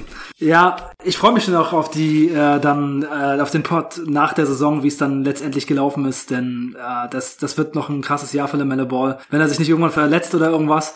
Aber klar, ein bisschen überrascht er mich auch schon. Ne? Ich hätte jetzt ja. mit diesem Schritt Jeden. vielleicht, also das, was er jetzt gerade in den letzten 15 Spielen gemacht hat, seitdem er startet, das hätte ich halt vielleicht auch eher in der zweiten Saison erwartet, denn seine Quoten sind gut, sein Dreier sitzt, er hat seine Wurfform äh, schon umgestellt, das Ding geht rein, also er hat er hat viel weniger ähm, so unnecessary movements in seinem Jumpshot drin. Er sieht viel stabiler aus, wenn er wirft und er, er springt halt sehr wenig und ist jetzt viel stabiler geworden. Äh, seine ganze Wurfform auch vom Arm her sieht stabiler aus und das Ding geht halt rein. Also ja. er trifft halt seine Dreier und ich finde auch, dass er gerade so sehr ähnlich spielt, wie er das in Australien auch schon gemacht hat. Da hat er nämlich gar nicht so viel gedribbelt, sondern auch fast alles irgendwie so aus Movements gemacht. Also ähnlich eigentlich wie Harden gerade spielt. Mhm. Also so aus der Bewegung über den Screen rüber mit dem Ball in die Mitte, schon Advantage und dann eben die Entscheidung treffen und so. Und das macht er halt gut, hat einen guten Floater und gute Vision. Also ich muss sagen, was sein Passing Game angeht, bin ich eigentlich gerade eher noch so ein bisschen, äh, dass ich darauf warte, dass es mal so richtig losgeht. Das liegt natürlich auch so ein bisschen an den Teammates, aber da habe ich sogar teilweise noch so ein bisschen mehr erwartet. Okay. Aber das Scoring ist gerade schon auf jeden Fall so ein bisschen besser. Aber ey, LaMelo Ball wird richtig krass und also ich muss schon aufpassen, dass meine Takes, was LaMelo Ball angeht, hier nicht zu heiß werden, aber der wird einer der besten Spieler der Liga irgendwann, meiner Meinung nach. Ja, da habe ich was für dich. Äh, auf The Athletic hat John Hollinger sich angeschaut, was die besten 19-Jährigen seit äh, Einführung der Dreierlinie so gerissen haben. Also äh, ist, ist schon ein bisschen her, seit die Dreierlinie eingeführt wurde. Also was ist es, über 40 Jahre, glaube ich. Und 79 oder Ja, so. genau, also 42 Jahre. Und er hat sich angeschaut, was die zehn besten 19-Jährigen, also Highschooler, die was geworden sind, sind das, oder halt die äh, jetzt in der One-and-Done-Ära äh, direkt gut waren als Rookies, was die so gerissen haben. Äh, wer würde dir spontan einfallen von den zehn besten 19-Jährigen? Das ist nicht so super schwer. LeBron James, ja. Luka Doncic, ja. äh, noch ein paar Highschooler. Ähm, ja, Jamorant. Nee, der ist nicht drin. Ich glaube, der war zu alt als Rookie. Der war ja, ja zwei, okay. zwei Jahre im College. Ähm, Kevin Garnett. Ja. Kobe war in seiner Rookie-Saison. Ja, aber es ist die zweite Saison, als er 19 war. Ah, okay. Okay, dann Kobe Bryant. Ja. Ähm, Noch ein Highschooler. Der kommt mir vielleicht nicht direkt drauf, weil der am Anfang nicht so krass war. Tracy McGrady. Ja, Tracy. Ja, und okay. dann noch jetzt noch ein paar junge äh, College-Spieler so der letzten zehn Jahre, die ein Jahr im College waren. Kyrie Irving, Anthony ja, Davis, okay. Zion und Jason Tatum. Und, also das sind diese krassen, also das sind irgendwelche Alltimer oder welche, die auf dem besten Weg dorthin zu sein scheinen. Und äh, dann ist noch Andrew Drummond dabei. äh, und der elfte ist jetzt halt LaMelo Ball. Also äh, von der Production, die 19-Jährige hinlegen, also der hat da zwei Advanced Metrics genommen, die ich jetzt beide nicht so mega abfeier, aber die Liste scheint ja zu stimmen. Also ich habe jetzt spontan niemanden vermisst und außer Andrew, Drummond ist jetzt auch niemand dabei, wo ich sagen würde, passt irgendwie nicht rein in die Reihe. Er hat halt äh, nach PER und BPM, Box Plus Minus, gefiltert und äh, LaMelo ist halt hier mit aufgetaucht bei diesen 19-Jährigen. Also das sind im Prinzip die 90 Aber auf welchem Spot, auf welchem Spot war LaMelo Ball? Äh, kommt drauf an. Also PER ist er besser als Tatum, Garnett, ja, besser als die zwei und ein bisschen besser als LeBron sogar und gleich gut wie Kobe. Und was Box plus Minus angeht, äh, ist er besser als die meisten von denen. Ist auf dem vierten Platz. Nur hinter Doncic, McGrady und Ja, Irving. und das, obwohl er jetzt eigentlich seit 15 Spielen erst gut spielt, ne? Also mhm. und startet. Ja, ja klar, die Sample Size ist es noch. Äh, Warte bis klein. zum Ende der Saison, dann. Genau. Die anderen haben deutlich mehr gespielt, weil es jetzt halt erst eine halbe Saison ist, außer Zion, weil der nur so wenig Spiele gemacht hat letztes Jahr. Ich will mich da jetzt auch nicht in die Details verlieren, aber ich fand es schon mal ganz ja. cool zu sehen, dass auch wenn man sich jetzt äh, ein paar Metriken anschaut, dass da halt Lamello Ball schon in allerfeinster Gesellschaft ist. Ja.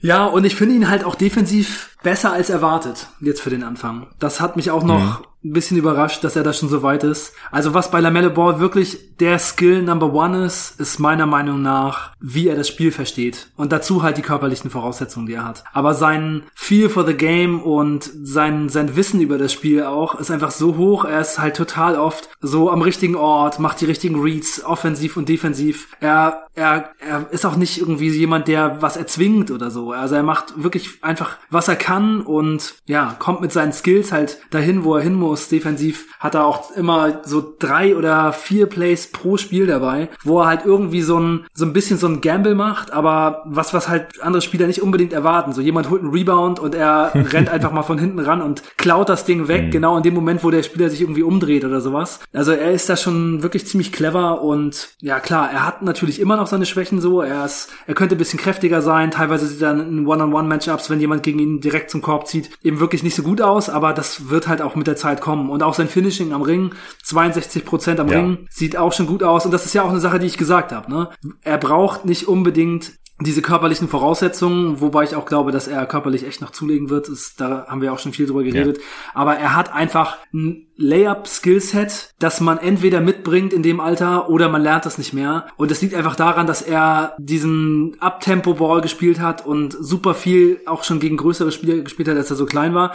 Der finisht halt mit rechts, mit links und auch wenn er teilweise hochspringt, wieder runtergeht, an seinem Gegenspieler vorbeifliegt, dann den linken Arm ausstreckt und im letzten Moment den Scoop mit links gegens Brett macht. Sowas sieht man halt echt sehr, sehr selten mhm. und das hat er halt alles drauf. Also super viel Gefühl in beiden Händen, jeden Shot in the book und dann ist es halt auch leichter zu finishen, wenn man das alles so drauf hat. Ja, also wie gesagt, ich kann dir nur recht geben und dir auf die Schulter klopfen, dass du das äh, so eindeutig gesehen hast, schon vor Saisonstart oder oder vor der Draft von mir aus. Also ich habe auch im Pod letzte Woche habe ich die zweite Rookie Watch mit Torben Adler aufgenommen, da habe ich gesagt, Lamello Ball ist der einzige und erste Spieler jetzt, den ich äh, jetzt schon nach nur einer halben Saison und das ist ja echt sau früh in der NBA-Karriere schon auf mein Board nach oben schieben würde und äh, zwar hatte ich ihn auf drei und ich habe ihn einfach auf eins jetzt schon geschoben, weil also wenn jetzt Redraft wäre, dann müsste man Lamello an eins nehmen, ohne Wenn und Aber, gar keine Frage. Ja, und was ich daran richtig krass finde und was ich jetzt beim äh, Schauen auch die ganze Zeit so gedacht habe, ist, es ist einfach so krass, dass immer noch Leute wie Wiseman vor Spielertypen wie Ball gedraftet äh, werden, ja. weil der der Best Case, den diese beiden Spieler haben, ist so weit voneinander entfernt. Ja. Was hat man denn, wenn Wiseman seinen besten Best Case erreicht, wenn er den absoluten Best Case erreicht? Also der Best Case von Lamello Ball ist halt Lead Ballhändler, genau der Spieler, den man braucht und einfach einer der besten Spieler der Liga und ja, soll Wiseman Anthony Davis werden. Also niemand wird Anthony ja, Davis. Oder Embiid. Embiid wird er auch nicht. Also. Nee, Embiid wird er auch nicht. Ja. Das, oder Jokic wird er auch nicht. Also das ja. ist halt schon echt krass, finde ich. Und das ist ja jetzt nicht das erste Mal. Ich meine, Aiton wurde vor Doncic gedraftet, ja. was wirklich schon sehr, sehr ähnlich aussieht. Ne? Und wenn man jetzt sieht, was Aiton bei den Suns gerade macht, ja, das wird Wiseman wahrscheinlich auch machen. Also Na, ganz also okayer ich, Spieler. Ich bezweifle es. Also ich finde, also Aiton war einfach als Prospect schon so viel besser als Wiseman. Und ja, ich meine auch eher eher von der Rolle her. Ja, so, ne? genau. Ne? Also das, was er machen kann. Sehr wahrscheinlich, dass er Starter ist irgendwo, aber Aiton ist ein so viel besserer Rebounder. Er ist äh, defensiv so viel mobiler und äh, hat da jetzt auch eine Entwicklung hingelegt in der Help Defense auch. Also wir sprechen ja gleich über die Suns noch.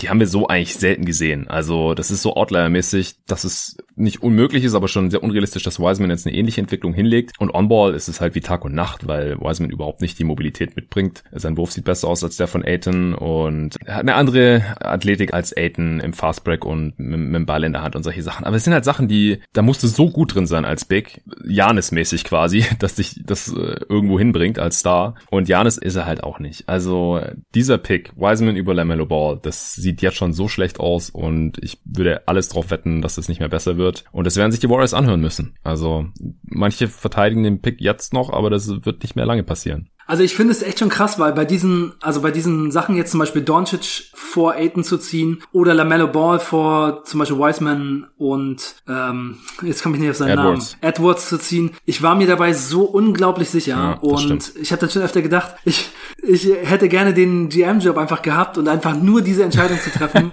wäre halt schon so geil gewesen. Ich meine, die Teams wären besser, wenn ich der GM gewesen wäre, einfach nur, weil ich ihnen diese geilen Typen verpasst hätte, egal was für ein Scheiß ich wahrscheinlich sonst gebaut hätte. Aber hey, Mann, das sind einfach die Lead-Ballhändler mit den krassen Skills. Ich meine, Doncic vorher zu sehen bei der Europameisterschaft, wie er mit, mit 18 Jahren da alle rasiert ja. und besser spielt als Porzingis und ähm, LaMelo Ball halt auch. Ich meine, in Australien hat er auch jahrelang kein einziger Spieler in der Liga ein Triple-Double gemacht. Und LaMelo Ball hat in der ersten Halbzeit von dem einen Spiel, da hat ihm irgendwie ein Rebound gefehlt oder sowas. Also es war halt schon zu sehen, der Typ ist super jung, körperlich noch gar nicht entwickelt und der tritt den erwachsenen Typen da einfach in den Arsch. Und es ist einfach so, dieses Skillset wird in der NBA immer noch besser gefördert. Das ist einfach so, wenn man das machen kann, äh, in einer, in einer Liga, die eine andere, eine kürzere Dreierlinie hat und wo ganz anders gespielt wird. Also es ist einfach teilweise schwieriger, irgendwie in Europa oder in Australien, ähm, als, als Lead-Ball-Händler diese krassen Stats aufzulegen. Und das, äh, in der NBA hat man einfach mehr Space und die besseren Schützen und diese anderen Regeln und es ist leichter zum Korb zu kommen und so. Also es ist für mich ganz offensichtlich gewesen, schon krass, dass das irgendwie bei den GMs immer noch nicht angekommen ist. Und natürlich auch schade, dass die Phoenix Suns da teilweise dran beteiligt waren. Ja, immerhin ist der GM jetzt nicht mehr an den Phoenix Suns beteiligt, der diese Entscheidung noch getroffen hat, beziehungsweise wird ja auch viel spekuliert, dass es auf Robert Sauer zurückging, der eben zur selben Uni gegangen ist, äh, Arizona, wie der Andre Ayton. Das war dann natürlich eine ungünstige äh, Kombination, um da eine professionelle Entscheidung zu treffen, wenn man einen First Pick hat und einen First Pick Kandidaten, der zur selben Uni gegangen ist wie der Besitzer und Sauer hat sich halt zu der Zeit auch sehr viel eingemischt. Letztendlich werden wir es nie erfahren. Ryan McDonough musste gehen und äh, darüber bin ich im Nachhinein jetzt auch äh, sehr glücklich, denn unter James ja, Jones. Ja, obwohl die Suns es ja eventuell schon wieder gemacht haben, ne? Mit Jalen Smith. Ja, ja, ja. Ja, sie hätten eventuell auch Tyrese Halliburton jetzt einfach als Backup Point Guard yep. haben können und äh, stell dir mal vor, die hätten Tyrese Halliburton jetzt noch da an Bord. Also ja, und ja. das war auch so ein Ding, wo ich gedacht habe, Okay, vielleicht Tyrese Halliburton. Ah, nein. Jalen Smith äh, an der ja. Stelle hat, hat niemand gedacht. Cam Johnson an seiner Draft-Position hätte aber auch niemand gedacht. Und der ist jetzt in der Achter-Rotation von einem sehr, sehr guten ja. Team drin, zu dem wir gleich noch kommen. Ich weiß, es ist schwer, sich von LaMelo Ball loszureißen, aber wir sollten vielleicht noch über ein, zwei, drei andere Spieler sprechen. Ja, ja. Äh, was ist dir noch so aufgefallen bei den Hornets, über wen willst du noch sprechen? Ja, also ich finde, dass Terry Rozier auch auf jeden Fall eine Saison spielt, die besser ist, viel besser ist, als ich es erwartet mhm. hatte. Also er ist halt sehr effizient, er trifft seine Dreier richtig krass, 44 Prozent. Ja. Und was ich bei ihm auch richtig heftig finde, ist, wie er so Start und Stop, ähm, diese, also erstmal seine krasse Geschwindigkeit so, zieht halt in die Zone, stoppt ab, geht super, super sicher hoch, einfach super viel Stabilität, auch bei seinen Dreiern, Pull-Up-Dreier und so. Und er ist halt auch jemand, der dann gut zum Korb kommt und so. Also es gefällt mir richtig gut. Defensiv nicht ganz so stark, aber echt eine krasse Saison. Willst du was zu ihm sagen? Oder? Ähm? Ja, also er ist halt mehr in die Rolle des Scorers gerückt. Äh, ja. Vor allem auch neben LaMelo Ball. Ja. Ist unglaublich effizient bisher. Ich bin gespannt, ob er das so halten wird, weil das ist halt auch für ihn nochmal ein krasser Schritt jetzt gewesen. Er hat schon immer viele Dreier genommen, auch schon in Boston, auch letztes Jahr. Letztes Jahr hat er schon über 40 Prozent getroffen. Jetzt gerade nimmt er 11 Dreier von der Possessions, trifft 44 Prozent. Das ist echt absoluter Topwert. 116er Offensivrating. Also der, der passt einfach sehr gut neben andere Ballhändler, kann das dann auch mal so kommissarisch übernehmen, aber seine Stärke war es noch nie und wird es auch nicht mehr werden. Und ich, ich halte auch deutlich mehr von ihm als von Devontae Graham, perspektivisch, der im Sommer, glaube ich, auch Free Agent wird. Ja, also Terry Rosie ist viel besser als Devontae Graham. Und ich hatte ja noch, also mich, mir hatte bei Twitter so relativ am Anfang der Saison noch jemand geschrieben, dass Devontae Graham der bessere Spieler ist als LaMelo Ball. Und der ist sechs Jahre älter, also das das ist echt, ja. also jetzt mittlerweile sieht das natürlich ziemlich schlecht aus, wenn man das sagt. Aber Terry Rozier ist halt wirklich jemand, der im Moment, also so 20 bis 25 Punkte mit krassen Stats, also mit krassen äh, Effizienzwerten auflegt. Ja. Das ist schon echt, also in den letzten 13 Spielen hat er ungefähr 66 Prozent True Shooting. Das ist schon, Das ist schon, ja. ja, das ist schon, also schwer zu halten wahrscheinlich. Aber ich meine, er trifft quasi auch über die ganze Saison schon ungefähr so. Ja. Also das ist schon echt krass. Also was er gerade macht, ist wirklich schon abgefahren. Also von daher haben sie Gordon Hayward, Terry Rozier und LaMelo Ball, die alle besser spielen, als ich es vorher erwartet hätte, kann man so sagen. Ja. Und das ist schon krass. Dafür sind die anderen Spieler halt eher entweder so, wie ich es gedacht hätte, oder noch ein bisschen schlechter. Mhm. Und die Center Rotation ist halt ungefähr so schlecht wie bei den Toronto Raptors. das ist halt, also die Ceiling für dieses Team ist eigentlich die Center Position für diese Saison, weil da geht halt quasi gar nichts. Zeller ist immer verletzt und Biombo ist halt richtig schlecht. Ja. Und das ist schon hart. Die Offense also geht mit Biombo sowas von in den Keller. Ja. Das äh, ist schon krass, wie, wie, wie er das Team darunter reißt. Ich glaube, sieben Punkte schlechter. Ich hatte vorhin erst offen äh, mit, mit Biombo auf dem Feld, weil er einfach offensiv gar nichts kann, außer ab und zu danken. Ja, nichts, genau. Ich hatte gerade vor einer Woche oder so gehört, Biombo ist gealtert wie eine Banane. Oh man.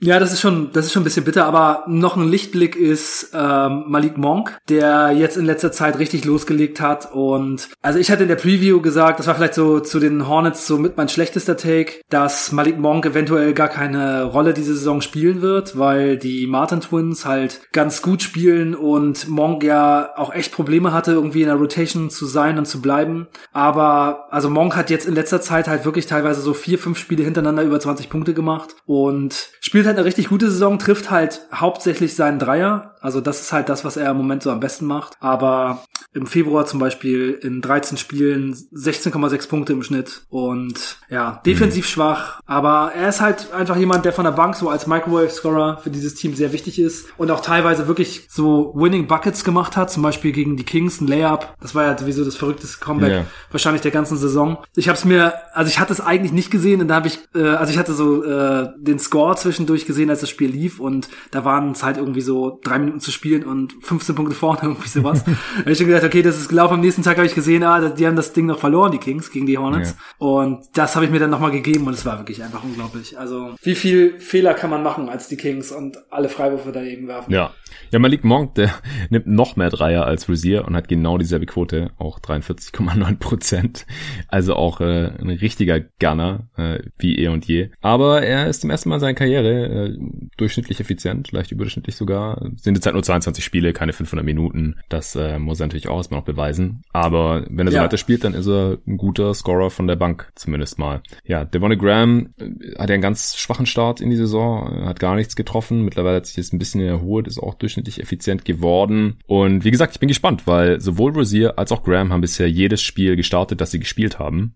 Und wenn das so bleiben soll, dann äh, müssen sie halt mit einer Three-Guard-Lineup starten, im Prinzip. Was äh, jetzt keine klassische Three-Guard-Lineup in dem Sinne ist, weil Mellow Ball halt ziemlich groß ist und Terry Rosier, das hat mir in der Preview auch gesagt, ja auch äh, größer spielt, als er eigentlich ist. Ich bin da trotzdem nicht so super überzeugt von. Also meiner Meinung nach müsste dann einfach Graham irgendwie der Sixth Man werden, was man ihm aber vielleicht nicht antun möchte, weil er halt im Contract Year ist. Aber das wird auf jeden Fall spannend werden. Äh, willst du noch irgendwas zu Washington oder Bridges oder so sagen, bevor wir dann zu den Suns kommen? Ja, ich finde, die spielen beide eine ganz okaye Saison. Also Bridges vielleicht noch von dem, was ich erwartet hätte, etwas äh, besser. Also ich finde, Washington spielt halt ungefähr so wie in seiner Rookie-Season, Season, was ein bisschen enttäuschend ist. Hm. Also er hat da nicht irgendwie große Schritte gemacht, aber er hatte auch irgendwie ein paar Probleme, ist irgendwie out of shape in die Saison gekommen, wurde dafür kritisiert und mhm. auch schon ein paar Spiele verpasst und so. Aber er hatte ja jetzt zum Beispiel gegen die Kings auch dieses 40-Punkte-Spiel, Career High. Seine vorherige Stimmt. Career High war aus seinem ersten Spiel in seiner Karriere, 27 Punkte gleich im ersten Spiel mhm. und dann hat es bis jetzt gedauert, um das mal wieder zu erhöhen. Und ja, Bridges, der macht halt jetzt ein bisschen weniger als letzte Saison, aber ich finde, er macht einfach ein bisschen mehr so die Sachen, die er kann und trifft seinen Dreier ganz gut und äh,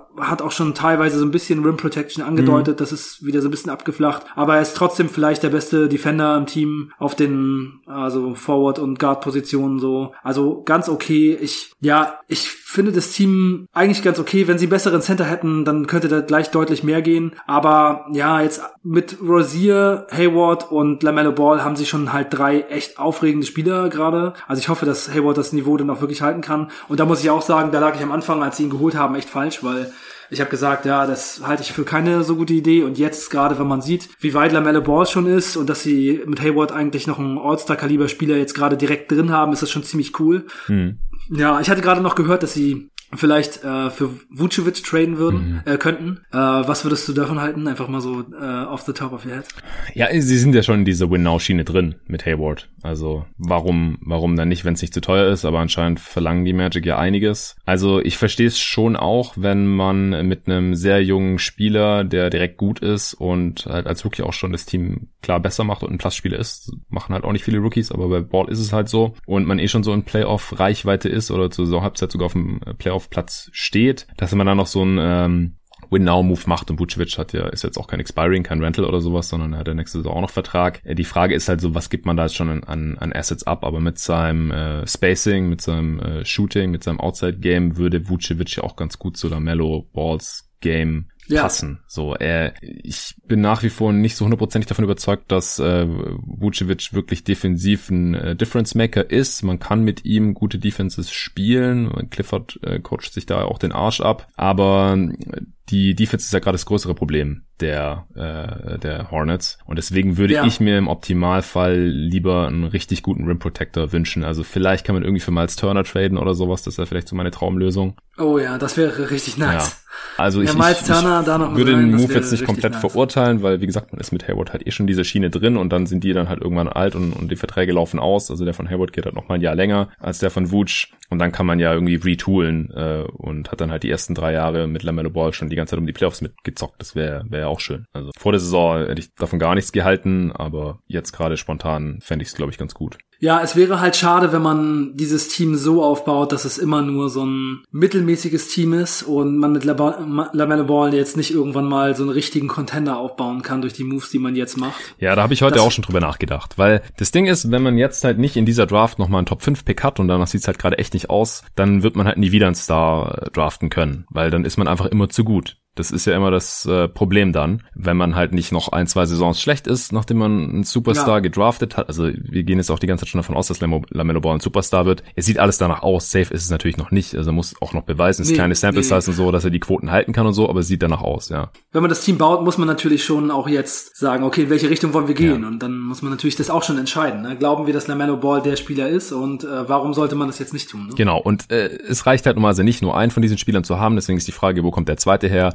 Draft fällt halt so langsam schon raus, höchstwahrscheinlich. Und äh, dann geht's eigentlich nur noch per Trade. Da sieht es jetzt gerade nicht so aus, als hätten die Hornets so die super sexy Assets zusammen. Und dann ist halt die Frage, wie interessant ist Charlotte als Free Agency Destination mit einem LaMelo Ball im Team? Und das kann ich jetzt gerade schlecht beurteilen. Bisher waren sie nicht so attraktiv und nee, eins der unattraktivsten Ja, genau, Teams. das war jetzt gerade eine starke Untertreibung trotz Michael Jordan. Fast noch nie einen guten Free Agent. Ja, und dann also ich will jetzt echt nicht den Teufel an die Wand malen, aber wenn LaMelo Ball wirklich der Superstar wird, den wir jetzt gerade erwarten, so wie lang bleiben er und, und sein crazy Vater dann in Charlotte? Also das ist dann halt die nächste Frage, die, die man sich dann irgendwann noch stellen muss. Aber ich glaube, das führt jetzt schon ja. so, so ein bisschen zu weit und äh, wir sollten langsam zum letzten Team kommen, wenn du nichts mehr hast oh, zu ja. den Hornets. Let's do it. Vielleicht noch eine Final Prediction so. Denkst du, die Hornets kommen in die Playoffs? Ja, das wird nicht so einfach. Ja, das wird's nicht. Ich glaube auch, dass die Pacers zum Beispiel noch mal so ein bisschen anziehen, aber ja, ich glaube auch, dass es noch mal besser laufen kann, weil Ball noch besser sich einspielt und ich, ich glaube auch wirklich, dass also von dem her, was ich jetzt gesehen habe, glaube ich, dass er sogar noch besser spielen kann und dass das Team auch noch besser spielen kann, dass man vielleicht bei der Trade Deadline doch noch mal so ein bisschen irgend, also irgendeinen anderen Center ausprobieren kann wenigstens. Drummond. Und ich sage, hey, vielleicht, ey, warum nicht? Andre Drummond. Also bei Drummond ist halt das Riesenproblem einfach, dass er denkt, er wäre der nächste Kevin Durant oder der nächste Kevin, äh, Kevin Garnett oder ja, sowas. Kevin Garnett passt, und ja. er ist halt eigentlich ein Roleplayer und der macht halt einfach zu viel Scheiß, ähm, macht einfach viel zu viele Sachen, die er nicht kann und ist dadurch kein Winning Player. Aber wenn man ihm halt einfach diese Sachen abknöpft und ich meine, so langsam muss halt auch das mal einsetzen. Es ist so ein bisschen so eine zweite Dwight Howard-Situation. Der hat auch lange Zeit einfach nicht verstanden, dass das, was er machen will, nicht das ist, was er machen muss. Ja. Und Drummond muss das vielleicht auch mal verstehen, weil es ist einfach so, wenn, wenn Drummond nicht langsam mal zur Vernunft kommt und jetzt hat ein Team ihm schon gesagt, er soll nicht mehr kommen, ja. dann wird es für ihn bald auch in der Liga zu Ende sein und dann kann er in China spielen oder ähm, in der Bundesliga oder so. Dann kann er Greg Monroe hm. folgen. Hm. Seinem ehemaligen Teammate. Ja, also ich glaube schon, dass man mit Drummond ähm, vielleicht ein bisschen mehr machen könnte, aber der Kopf ist halt ein Riesenproblem. Und also ich habe auch schon gehört, die Bulls sind interessiert an Drummond. Da habe ich auch gedacht, mhm. also lieber lieber nicht oder sie müssen ihn halt halt wirklich glatt bügeln erstmal und ihm sagen, hey, du sitzt jetzt erstmal fünf Spiele auf der Bank und wenn du es verstanden hast, dann setzen wir dich ein und wenn du wieder diese, diesen Quatsch anfängst, dann sitzt du halt gleich wieder. Was in seiner Karriere bisher einfach noch nicht so wirklich passiert ist. Aber also für die Hornets würde ich eigentlich ziemlich cool finden, weil warum nicht? Also ich meine, die haben eigentlich nichts zu verlieren, wenn sie, wenn sie Drummond äh, vielleicht als Buyout-Kandidaten reinholen. Also traden für ihn könnte man vielleicht auch machen, dann müsste man Seller reinpacken und ich weiß nicht, ob man auf die 28 Millionen, glaube ich, von Drummond kommen kann. Das wird dann doch, doch vielleicht ein ja, bisschen viel nee, sein. ich glaube nicht. Das wird schwierig. Ja, also vielleicht eher als Buyout-Kandidat, aber dann würde ich es eigentlich ziemlich cool finden. Also pff, ich bin sowieso dafür, dass sie einfach diese Saison ein aufregendes Team aufs Parkett stellen und sowas gerne probieren und ey, vielleicht, vielleicht läuft's gut, mal sehen. Und ansonsten nach der Saison läuft der Vertrag aus und dann ähm, war es halt vielleicht ein Minimum-Deal, den sie sich da reingeholt haben und dann schaut man halt weiter. Ja. Gut, dann schauen wir jetzt weiter zum nächsten Team und zwar zu den Phoenix Suns. Ich habe sie im letzten Western Conference Power Ranking jetzt in, im, im letzten Pod mit Tobi ja schon auf zwei geschoben in der Western Conference. Äh, hau du doch erstmal raus. Was hältst du von den Phoenix Suns zum jetzigen Zeitpunkt? Findest du es übertrieben, sie jetzt für die restliche Regular Season auf Platz zwei zu packen hinter die Utah Jazz und vor die LA Teams? Nee, ich finde das total gerechtfertigt. Uh. Also ich finde, sie haben es gerade so gezeigt. Nice. Also es, es läuft einfach gerade krass bei den Suns und sie sind offensiv und defensiv krass. Sie haben zwei heftige Scorer. Sie haben mit Chris Paul und Booker zwei Crunch-Time-Spieler wie man sie nur haben kann. Ah, das habe ich noch vergessen bei den Hornets. Die Hornets sind in dieser Saison das beste Crunch-Time-Team, also hm. ähm, der, der Liga und äh, das müssen sie natürlich halten, um so weiterzuspielen. Also mit Waren sie ja letzte Saison auch schon, glaube ich. Oder zumindest oben mit dabei. Ja, ja. Also das müssen sie halten, ansonsten gibt's natürlich ein paar ähm, Siege weniger, aber mal sehen. Äh, ja, zu den Suns, also ich finde, sie haben halt echt so alles, was man braucht. Sie haben die, die Primary Ballhändler, sie haben Kassencenter, sie haben super viele Wings, sie haben Tiefe, sie haben ja quasi das komplette Paket. Veterans, junge Spieler und sie machen daraus halt einfach gerade so, was man nur machen kann. Haben jetzt in letzter Zeit echt die meisten Teams ziemlich weggeknallt. Und ja, ich finde, sie gehören da oben hin. Also jetzt mit AD raus sind sie jetzt gerade vor den Lakers, ganz klar. Also das hat man ja auch gesehen. Die Lakers strugglen. Ja. Äh, ohne AD sind die einfach nicht mehr das gleiche. Und die Clippers, von denen halte ich in dieser Saison ehrlich gesagt sowieso nicht ganz so viel. Ich habe sie halt eine Zeit lang recht intensiv geguckt, als wir einen Pod über sie gemacht ja. haben und da ja auch schon gesagt, dass ich sie eher so auch in der Regular Season auf 3-4 sehe und da sind sie jetzt so ungefähr. Mhm. Und die Suns sind einfach gerade das Team, das da oben gehört, ganz klar. Sehr schön, das freut mich.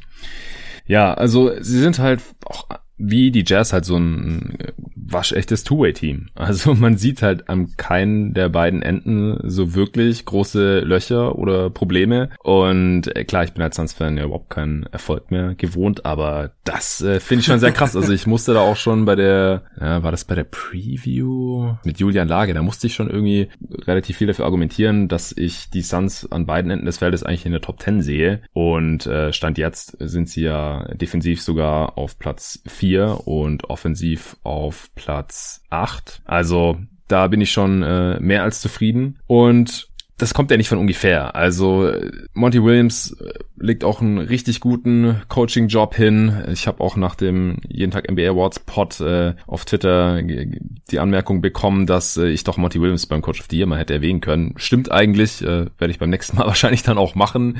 Ich äh, versuche da immer nicht zu viele Homo-Picks reinzupacken, aber ist schon sehr cool, was man da sieht. Also sie haben ein super Spacing durch die ganzen Shooter. Sie haben halt äh, zu jedem Zeitpunkt eigentlich äh, vier Shooter auf dem Parkett mindestens.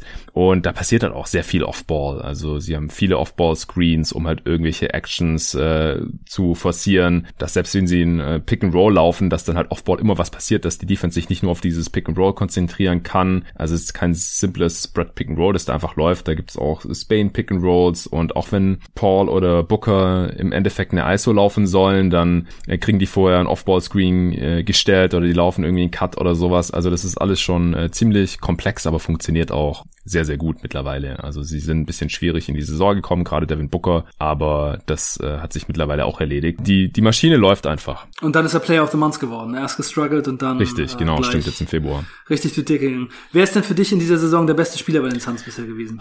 Ja, also vor kurzem noch, als wir den All-Star-Pod aufgenommen haben, Nico und ich, da habe ich noch gesagt, ich finde es okay, dass Chris Paul äh, direkt reingewählt wurde und Booker dann erst als Replacement, wenn ich mich hätte irgendwie entscheiden müssen, so gun to my head, weil Chris Paul ist ist halt schon offensiv und defensiv nochmal ein Stück weit mehr der, der Anführer und so ein bisschen der, der Chef auf dem Platz und kann noch so ein bisschen mehr das Spiel at will lenken. Also manchmal hat er zur Halbzeit irgendwie zwei Punkte und macht dann 20 in der zweiten Halbzeit oder so. Versucht erstmal am Anfang jeden ins Spiel zu bringen und solche Sachen. Das hat aus meiner Sicht halt nochmal einen etwas größeren Impact. Also es ist in der Offseason ja schon auch noch mehr passiert, als dass nur Chris Paul gekommen ist. Äh, Jay Crowder war, war ein wichtiger Move und auch für die Tiefe, so Edwin Moore, Langston Galloway, Sharic wurde verlängert und so, aber Chris Paul ist halt schon so das große Ding im Unterschied zu den, selbst zu den Bubble Suns, die ja kein Spiel verloren haben, 8 und 0 waren. Und das sieht man einfach und merkt man einfach auch auf dem Feld. Und Booker kam einfach schlecht in die Saison rein. Und deswegen würde ich jetzt zur Halbzeit immer noch sagen, dass Chris Paul bisher der bessere Spieler war. Aber ich glaube im Endeffekt ist, sind solche Diskussionen auch nicht so wirklich zielführend. Also wer da jetzt irgendwie im Endeffekt äh, ein Millimeter vor dem anderen ist, was die Saisonleistung angeht, das ist ja irgendwann dann auch egal. Also im Endeffekt sind sie wahrscheinlich ungefähr gleich wichtig fürs Team am Ende der Saison. Ja, ich habe die Frage auch eher gestellt, um einfach nochmal so äh, herauszustellen, dass sie mit Chris Paul jemanden reingeholt haben, der ja schon 35 ist und wo seit ein, zwei Jahren ja schon immer gesagt wird, wird Chris Paul noch der Alte sein, mhm. kann Chris Paul noch auf dem gleichen Level liefern. Ich meine, letzte Saison war bei OKC. Das war eine Saison, wo man schon erwartet hat, hey, eventuell ist er jetzt auf dem Abstellgleis, ist schon älter und dann hat er nochmal eine All-NBA-Saison gespielt und jetzt liefert er das halt nochmal wieder und ist eventuell trotzdem noch der beste Spieler bei den Suns das ist eben schon sehr bemerkenswert. Ne? Und ja. auch jetzt die Spiele, die ich gesehen habe, also was Chris Paul macht, ist einfach echt so abgefahren, auch wie er in der Crunch Time mit seinen Moves und Shots, die keiner verteidigen kann, da einen nach dem anderen immer reinmacht und eigentlich auch der beste Crunch-Time-Spieler wahrscheinlich ist. Das ist schon echt krass. Meinst du der Liga? Nee, nee, also okay. von den Suns. Ich dachte gerade schon. Also, ja, Booker ist schon auch krass in der Crunch-Time wieder. Also der hat auch schon einige äh, Game-Winner oder Go-Ahead-Buckets äh, reingeknallt wieder in ja. dieser Saison. Also da finde ich schon sehr schwer zu sagen. Also Paul hat natürlich das längere Resume, aber da sind sie wirklich gleich auf. Und es ist halt einfach auch ultra schwer zu verteidigen dann als Defense, wenn du einfach nicht weißt, so wer nimmt jetzt den Wurf. Also bei ganz vielen Teams weiß man ja einfach, wer den Wurf nehmen wird oder zumindest über wen das letzte Play laufen wird, wer als Ballhändler aktiv sein wird. Und bei den Suns weiß es einfach nicht, wenn Paul und Booker beide spielen, auf wen es hinauslaufen wird, wer den letzten Wurf nehmen wird. Ja. Ja, und, und defensiv haben sie halt auch keine richtige Schwachstelle. Also normalerweise spielen sie Drop Coverage, was äh, ganz gut funktioniert funktioniert. Äh, wie gesagt, Aiden hat sich nochmal defensiv weiterentwickelt in der Rookie-Saison. Da hatten wir damals schon drüber gesprochen. Das war so die Anfangszeit, als wir angefangen haben, Sachen miteinander zu machen. Da hast du auch mal noch in den Raum gestellt, dass du denkst, dass Mitchell Robinson die bessere Karriere haben wird als der Andre Ayton. Und dann hat sich äh, Ayton in der letzten Saison schon von unterirdisch schlecht auf so ungefähr durchschnittliches defensives Niveau für ein NBA-Center entwickelt. Und mittlerweile finde ich ihn klar überdurchschnittlich. Also er contestet richtig viele Shots, ja. macht das auch sehr, sehr gut. Ich finde, er bekommt immer noch viele bescheuerte Foul-Pfiffe, so 50-50 Calls Vielleicht sehe ich das auch nur als Fan so, aber ich denke oft so, ey, das bekommen andere nicht unbedingt gepfiffen und das tut mir dann immer ein bisschen leid für ihn, weil ich finde, er hat gute Defense gespielt und dann hat irgendwie das dritte Foul im zweiten Viertel und muss runter oder sowas. Und äh, trotz allem hat er da noch einen sehr, sehr guten Impact. Er ist nicht der krasse Weakside Shotblocker oder irgend sowas, wie jetzt die ganz elitären Center-Kollegen, aber er ist, ist ein guter One-on-One-Defender, also sowohl gegen Bigs als auch gegen kleinere Spieler. Äh, Nate Duncan hat jetzt neulich auch in einem Pod gesagt, dass Aiton einer der besten One-on-One Defender ist und im Dunkdown Pot da waren sie auch immer sehr sehr kritisch, was Aitons Defense angeht. Also das äh, fand ich schon High Praise und äh, situativ können sie dann halt auch switchen. Also dann geht halt Aiton raus und das führt außer in diesem einen Spiel da gegen die Nets also selten zu zu Problemen. Also die Guards ja, probieren es mittlerweile Charlotte, schon gar nicht ne, mehr. Das Spiel gegen Charlotte hat LaMelo Ball ihn auch teilweise mal alt aussehen ja, lassen. Ja, das waren dann halt gerade diese zwei zwei Niederlagen. Wie gesagt, mhm, Aiton ist genau. manchmal noch so ein bisschen inkonstant, das kann keiner so richtig erklären. Das ist aber gilt aber für beide Enden des Feldes. Das muss ein mentales Problem sein. Und das ist halt dann auch das, was am schwersten zu analysieren, evaluieren ist, wo wir jetzt einfach von Deutschland aus überhaupt nicht sagen können, was das Problem ist, was man da machen kann. Und was mir als Fan auch nach wie vor noch ein bisschen Sorgen macht, weil die Skills hat er eigentlich, die Technik in, in Offense und auch Defense. Ich finde, sein Wurf ist ein bisschen zu flach, da, dem traue ich immer noch nicht so richtig, also gerade von drei. Ich mag seinen Wurf auch nicht so gerne. Ja, aber ansonsten bringt Aiton nach wie vor alles mit, um halt einer der wenigen Starbigs zu werden in, in dieser Liga. Aber alle Stars in dieser Liga, die haben die richtige Mentalität. Die muss man mitbringen, sonst äh, schafft man diesen letzten Step nicht oder diese letzten zwei Schritte. Er müsste jetzt erstmal noch den Schritt zum ja, in die All-Star-Konversation reinschaffen und das ist ja schon richtig krass eigentlich dieses Jahr. Ich habe über 50 Spiele diskutiert hier im, im Pod für die beiden All-Star-Teams in, in Ost und West und dann der, der letzte Schritt als First Pick wäre dann halt auch so ein richtiger Star natürlich zu werden. Äh, das sollte ja. nicht der Anspruch sein, aber ich glaube, dafür hat er einfach die Mentalität leider nicht. Also ich wüsste nicht, wo er die jetzt noch, noch herzaubern soll. Aber seine Rolle, die füllt er schon sehr, sehr zufriedenstellend aus für einen Spieler, der immer noch erst im, im dritten Jahr ist. Wie, wie siehst du ihn denn mittlerweile? Ja, ich finde auch, dass er sich defensiv echt gemacht hat. Da kann man wirklich nicht so viel sagen. Also klar, jeder Big Man wird mal geschlagen ne? und jeder Big Man wird auch in der Crunch-Time mal so ein bisschen vorgeführt. Das ist einfach so. Es gibt niemanden, der da immer davor bleibt und manchmal passiert es halt dummerweise dreimal hintereinander und dann sieht es halt richtig schlecht aus. Aber ich finde auch, er macht das schon insgesamt ganz gut. Ich finde, offensiv ist er halt auch echt eigentlich ganz brauchbar. Er ist halt ein Riesentarget und Booker und Chris Paul sind eben beide ziemlich gute Passer auch und äh, bekommt dann eben teilweise richtig viele leichte Dinger.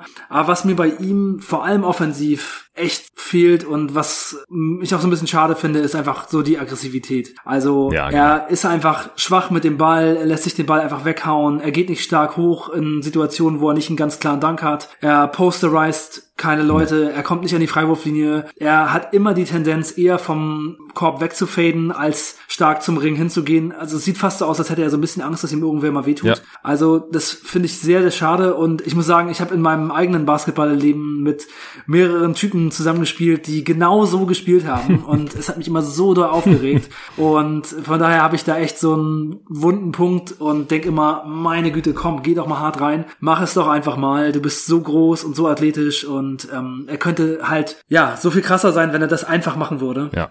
Und dann würde er wahrscheinlich sechsmal pro Spiel an die Linie gehen und würde irgendwie ein paar Punkte mehr im Schnitt machen, würde mehr Fouls ziehen und so, würde die anderen Teams viel mehr in Bedrängnis bringen, aber ja, manche Spieler haben das einfach das kommt nicht. Also nicht das mehr. kann man auch das niemandem beibringen. kommt nach drei Jahren ja. oder zweieinhalb NBA-Saisons. Es wird nicht mehr kommen. Also Foulrate, klar, mit bisschen Cleverness und sowas, da kann man dann noch was machen. Aber es ist nicht nur die Konstanz, ja. sondern es ist einfach, ja, sieht so aus, als würde niemandem wehtun wollen. Äh, ist auch irgendwie sympathisch, aber bringt einem halt nicht irgendwie zum NBA-Star äh, will immer lieber mit Finesse finishen, lieber den Finger Roll, lieber den Hookshot, als den äh, Poster Slam oder irgendwie noch mit Absicht den Körper reingehen, so wie im Beat oder so. Das das ist er halt leider einfach nicht. Das ist frustrierend als äh, Suns-Fan. Ich habe mich schon langsam ein bisschen dran gewöhnt und habe mich auch dran gewöhnt, dass er jetzt in dieser Saison auch neben Chris Paul leider nicht diesen offensiven Schritt gemacht hat. Das äh, hatte ich vor der Saison noch äh, ja. erhofft, dass er einfach auf seine 20 Punkte pro Spiel ungefähr kommt und dann einfach noch ein, zwei, drei mehr leichte hat pro Spiel, irgendwelche Lobs reinzimmern kann, die er halt vorher nicht bekommen hat, weil äh, Rubio hat dadurch, dass er selber nicht so ein Scorer ist, halt nie so ganz die Defense auf sich ziehen konnte, wie das halt ein Chris Paul kann und dann halt für die Mitspieler nicht so viel mehr einfache Buckets rausgekommen sind. Und Aiton scored weniger, also nicht nur pro Spiel, 14,5 äh, Punkte, letzte Saison 18,2, sondern auch normiert auf, auf 100 Possessions,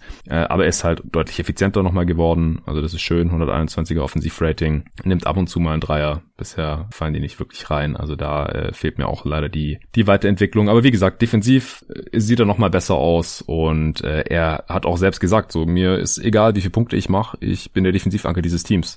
Und die Einstellung, gefällt mir halt richtig gut. Ja, das ist echt cool. Also man kann auch wirklich bei diesem Team im Moment sagen, dass es auch okay ist, dass er das so macht. Also wäre schön, wenn er offensiv mehr machen würde, aber ich finde, es ist halt auch okay, dass er halt dieser Spieler daneben ist und sie können mit dem Kader, wie er jetzt ist, gerade trotzdem gewinnen und ähm, sie haben halt auch mega viel Shooting. Das ist halt bei diesem Team auch echt so eine super Sache. Also fast auch, auch ähnlich wie bei Brooklyn, egal wo der Ball hingepasst wird, es ist fast immer ein Shooter da und dann sind seine Abschlüsse halt auch gar nicht so wichtig von Aiden. Ja, und allgemein ist das Team, also wenn sie eine Seite des Feldes Feldes irgendwie, äh, wenn auf einer Seite des Feldes ein Schwerpunkt liegt, dann ist es eher die Defense. Also die sehen sich, glaube ich, eher als Defense First Team. Auch äh, Booker verteidigt die Saison noch mal viel krasser als letztes als letzte Saison. Da hat er schon einen Schritt nach vorne gemacht, äh, hängt sich da noch mal mehr rein. Und wie gesagt, am Anfang der Saison, da kam er gar nicht klar, hat unendlich viele Turnovers gemacht und war äh, wirklich mies ineffizient, aber verteidigt hat er trotzdem. Und äh, auch jetzt während dieses ziemlich guten Stretches gerade ist die Defense auch noch mal besser als die Offense und zwar deutlich. Also sie kommen schon eher über die Defense, was mhm. äh, mich auch im Hinblick auf die Playoffs dann nochmal ein bisschen positiver stimmt. Ja, wie siehst du denn die ganzen Wings? Bridges, Crowder, Johnson? Also Crowder müsste dir ja richtig gut gefallen. Der knallt ja weiter in die Dreier wie, äh, wie Clay, so ungefähr. hey, ich liebe Crowder. ja, ich weiß. Und äh, er lässt die Dreier fliegen. Ich habe heute mal geguckt. Also der die Quote, äh, die Quote sag ich schon, die das Volumen, das kommt wirklich an Clay Thompsons beste äh, Saison ran vom Dreiervolumen her. Die Quote halt nicht ganz. Er trifft nur 38 Prozent und Clay war über 40. Aber das ist natürlich stark. Äh, ich finde, er muss starten in diesem Team. Also er wurde ja teilweise dann auf die Bank verbannt für Frank Kaminski. Ich habe es auch schon in anderen Pods gesagt. Das ist für eine Regular Season äh, hat es gepasst in dem einen oder anderen Matchup für die Playoffs. Äh, bitte nicht. Michael Bridges ist All-Defense-Material, also der verteidigt wirklich Nacht für Nacht einfach den besten Außenspieler des Gegners, egal ob das jetzt Curry, Lillard ist oder Doncic oder Kawhi Leonard. Und trifft auch noch selber sehr krass. Ja, genau. Und auf der anderen Seite des Feldes, da ist er einfach sehr viel selbstbewusster geworden und äh, nimmt die Würfe. Ja, gerade auch in der Crunch-Time. Also der nimmt halt auch die Dreier in der Crunch-Time und schießt die rein. Ja, genau. Einfach überhaupt keine Hat Angst er jetzt mehr. einige, einige Dinger getroffen, wo er den Ball wirklich bekommt und muss ihn halt nur reinmachen und macht ihn dann auch. Ja, genau. Also sein Volumen ist immer noch nicht so super hoch, unter 7 Dreier auf 100 Possessions, also fast halb so viel wie Crowder und Cam Johnson zum Beispiel. Darf man sich äh, nicht ganz von der Quote hier fehlleiten lassen. Äh, 42 Prozent ist natürlich krass. Also er könnte manchmal noch ein bisschen mehr machen offensiv. Die Usage ist mir immer noch zu niedrig. 131er Offensivrating ist natürlich krank, aber das liegt halt auch daran, dass er sich seine Abschlüsse noch ein bisschen zu gut aussucht, wenn man das so, so sagen kann. Da könnte manchmal noch ein bisschen mehr kommen. Also er hat sehr stark angefangen, aber ist ein bisschen inkonstant. Hat manche Nächte nimmt er einfach kaum Würfe.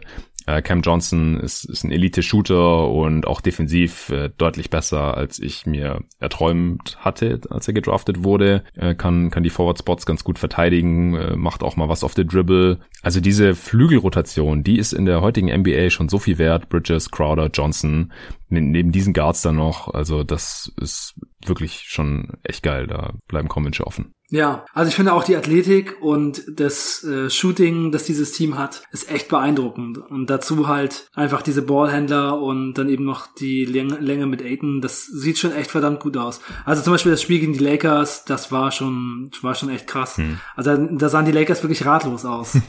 ja, das stimmt. Also viele Gegner sahen ratlos aus in letzter Zeit.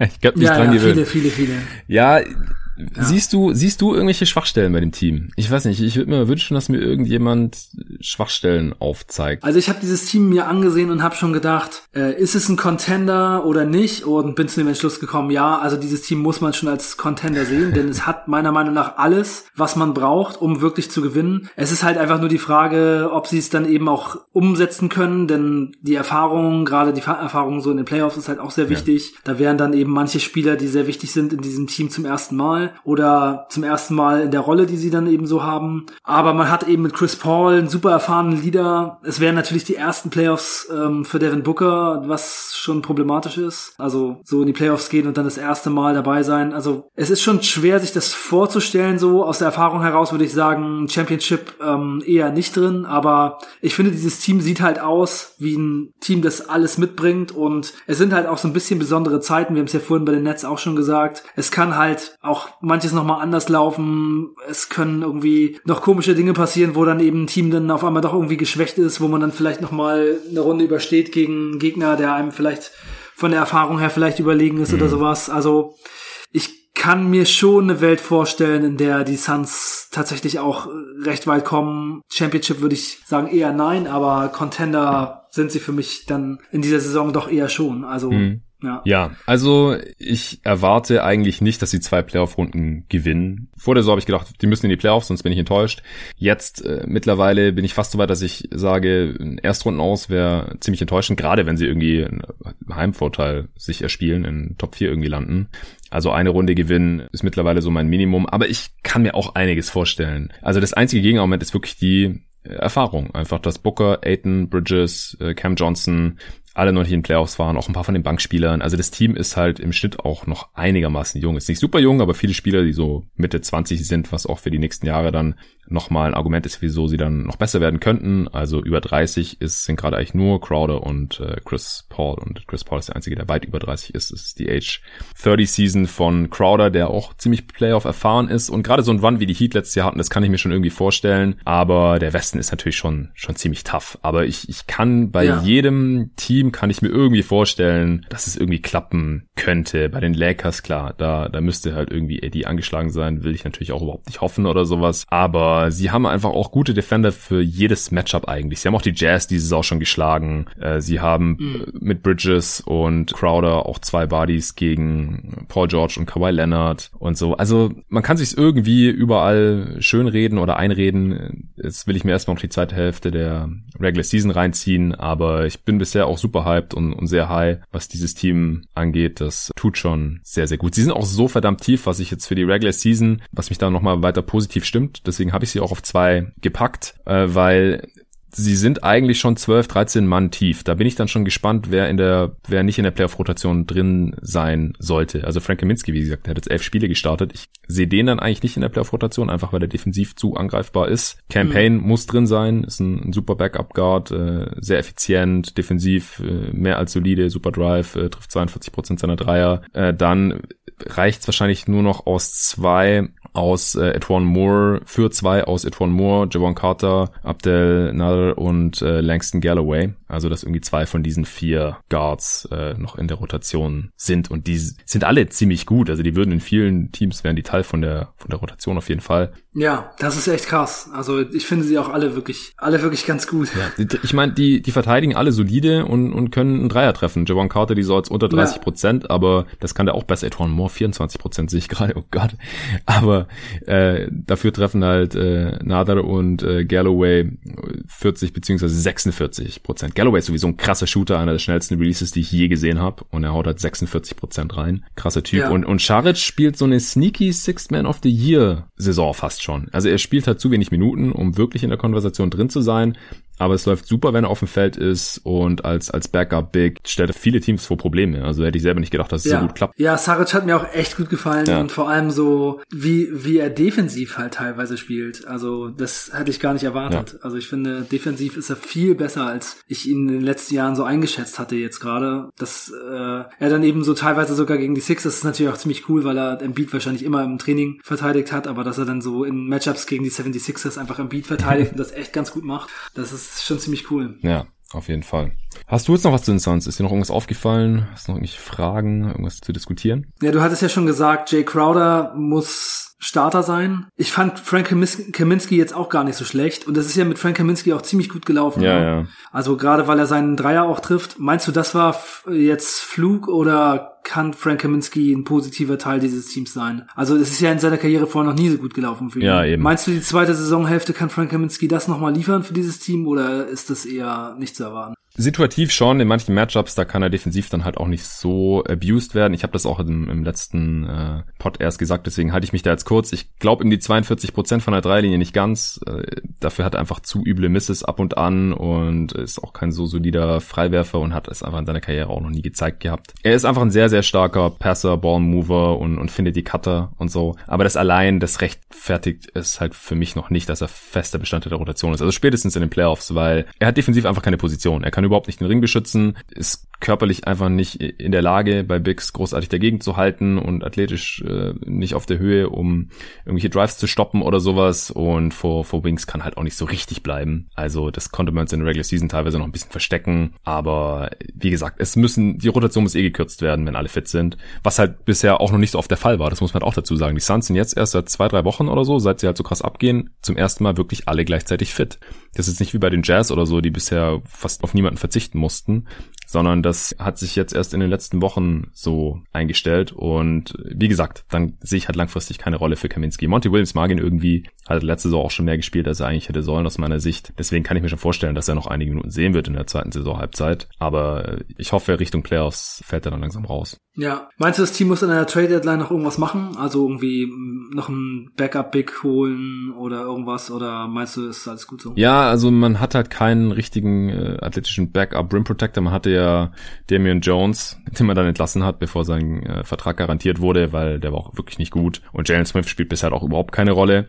Ich meine, eigentlich ist es ja traurig, dass der zehnte Pick nicht mal irgendwie der dritte Pick in der Rotation sein kann, offensichtlich. Also der wird eigentlich echt nur bei Blowouts eingesetzt bisher, wenn er nicht gerade in der G-League ist, was er jetzt auch war zuletzt. Oder der war auch schon verletzt und, und dann war im Covid-Protokoll und sowas. Also bisher einfach kein Faktor. Vielleicht kann er das noch werden in der zweiten Saisonhälfte, aber er ist, glaube ich, kein Rookie, der kein Negativspieler ist. Gibt es einfach wenige, wie schon tausendmal gesagt. Deswegen ist ein bisschen Problem problematisch, ja. Ähm, mit, mit Scharic und halt auch Kaminski, äh, wie gesagt, hat man halt wenigstens noch zwei Spieler, die bisher funktionieren. Und solange Aiden nicht verletzt ist, sehe ich da jetzt kein großes Problem oder Handlungsbedarf. Ich würde vielleicht sogar eher überlegen, was mir fast schon ein bisschen wehtut, weil die gerade, wie gesagt, also gut funktionieren, dass man halt irgendwie aus diesen vier Guards äh, am Ende der Rotation, wo am Ende eh manche nicht spielen können, vielleicht so ein, versucht irgendwie einen Konsolidierungstrade zu machen und da irgendwie nur noch nur ein oder zwei Spieler draus macht oder so und dann halt irgendwie noch so ein kleines Upgrade hat für die Playoffs oder sowas. Aber ist jetzt auch echt nicht nötig irgendwie. Also dafür läuft's gerade auch irgendwie zu gut. Also ich, ich brauche jetzt eigentlich gerade keinen Trade. Okay.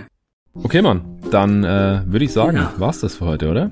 Ja, ich denke auch. Ja, Pod hat jetzt auch eine ordentliche Länge erreicht. Damit haben wir vielleicht ein bisschen kompensiert, dass wir den Pod jetzt äh, mehrmals angekündigt und verschoben haben.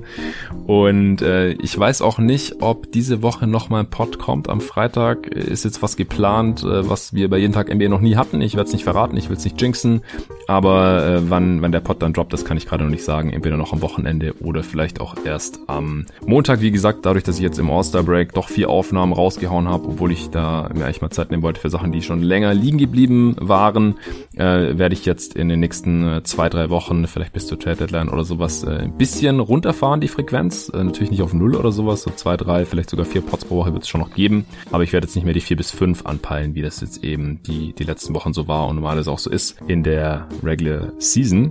Ja, ich hoffe, äh, wir können bald auch wieder aufnehmen, Arne, dann vielleicht wieder zu drei weiteren Teams oder es gibt ein Update zu den Brooklyn Nets oder vielleicht auch mal ein anderes Format. Mal sehen. Hat auf jeden Fall wieder richtig Bock gemacht. Ja, Vielen Dank, dass gerne. du hier deinen äh, Mittwochabend geopfert hast. Es ist auch schon sehr spät geworden. Ich hoffe, es geht nicht wieder von deinem Schlaf ab jetzt. die NBA geht irgendwie immer von meinem Schlaf ab, aber das ist kein Problem. Ich glaube, es geht vielen so. Und äh, der, der Pod hier soll ja auch ein bisschen helfen, dass wenigstens es bei den Hörern nicht ganz so krass ist, weil sie die Infos dann hier im Pod komprimiert konsumieren können im Audioformat und äh, dadurch weniger Artikel lesen müssen oder Statistiken wälzen oder Spiele gucken vielleicht sogar. Also mir schreiben auch immer wieder Hörer so, hey, ich kann die NBA einfach nicht mehr so viel verfolgen, gerade in meinem Alltag, aber ich will irgendwie dranbleiben und da hilft mir jeden Tag NBA sehr. Und das ist ja auch das Ziel hier, dieses Podcast, deswegen freut mich das sehr. Wie gesagt, wenn ihr auch ein Interesse daran habt, dass es diesen Pod hier langfristig geben kann und ihr drei, fünf oder sogar zehn Euro im Monat über habt, dann supportet gerne auf steadyhq.com slash jeden Tag NBA oder schreibt mir eine E-Mail, dann findet man auch eine Lösung. Würde mich sehr, sehr freuen. Vielen Dank dafür und bis zum nächsten Mal. Bis zum nächsten Mal, Leute. Ciao.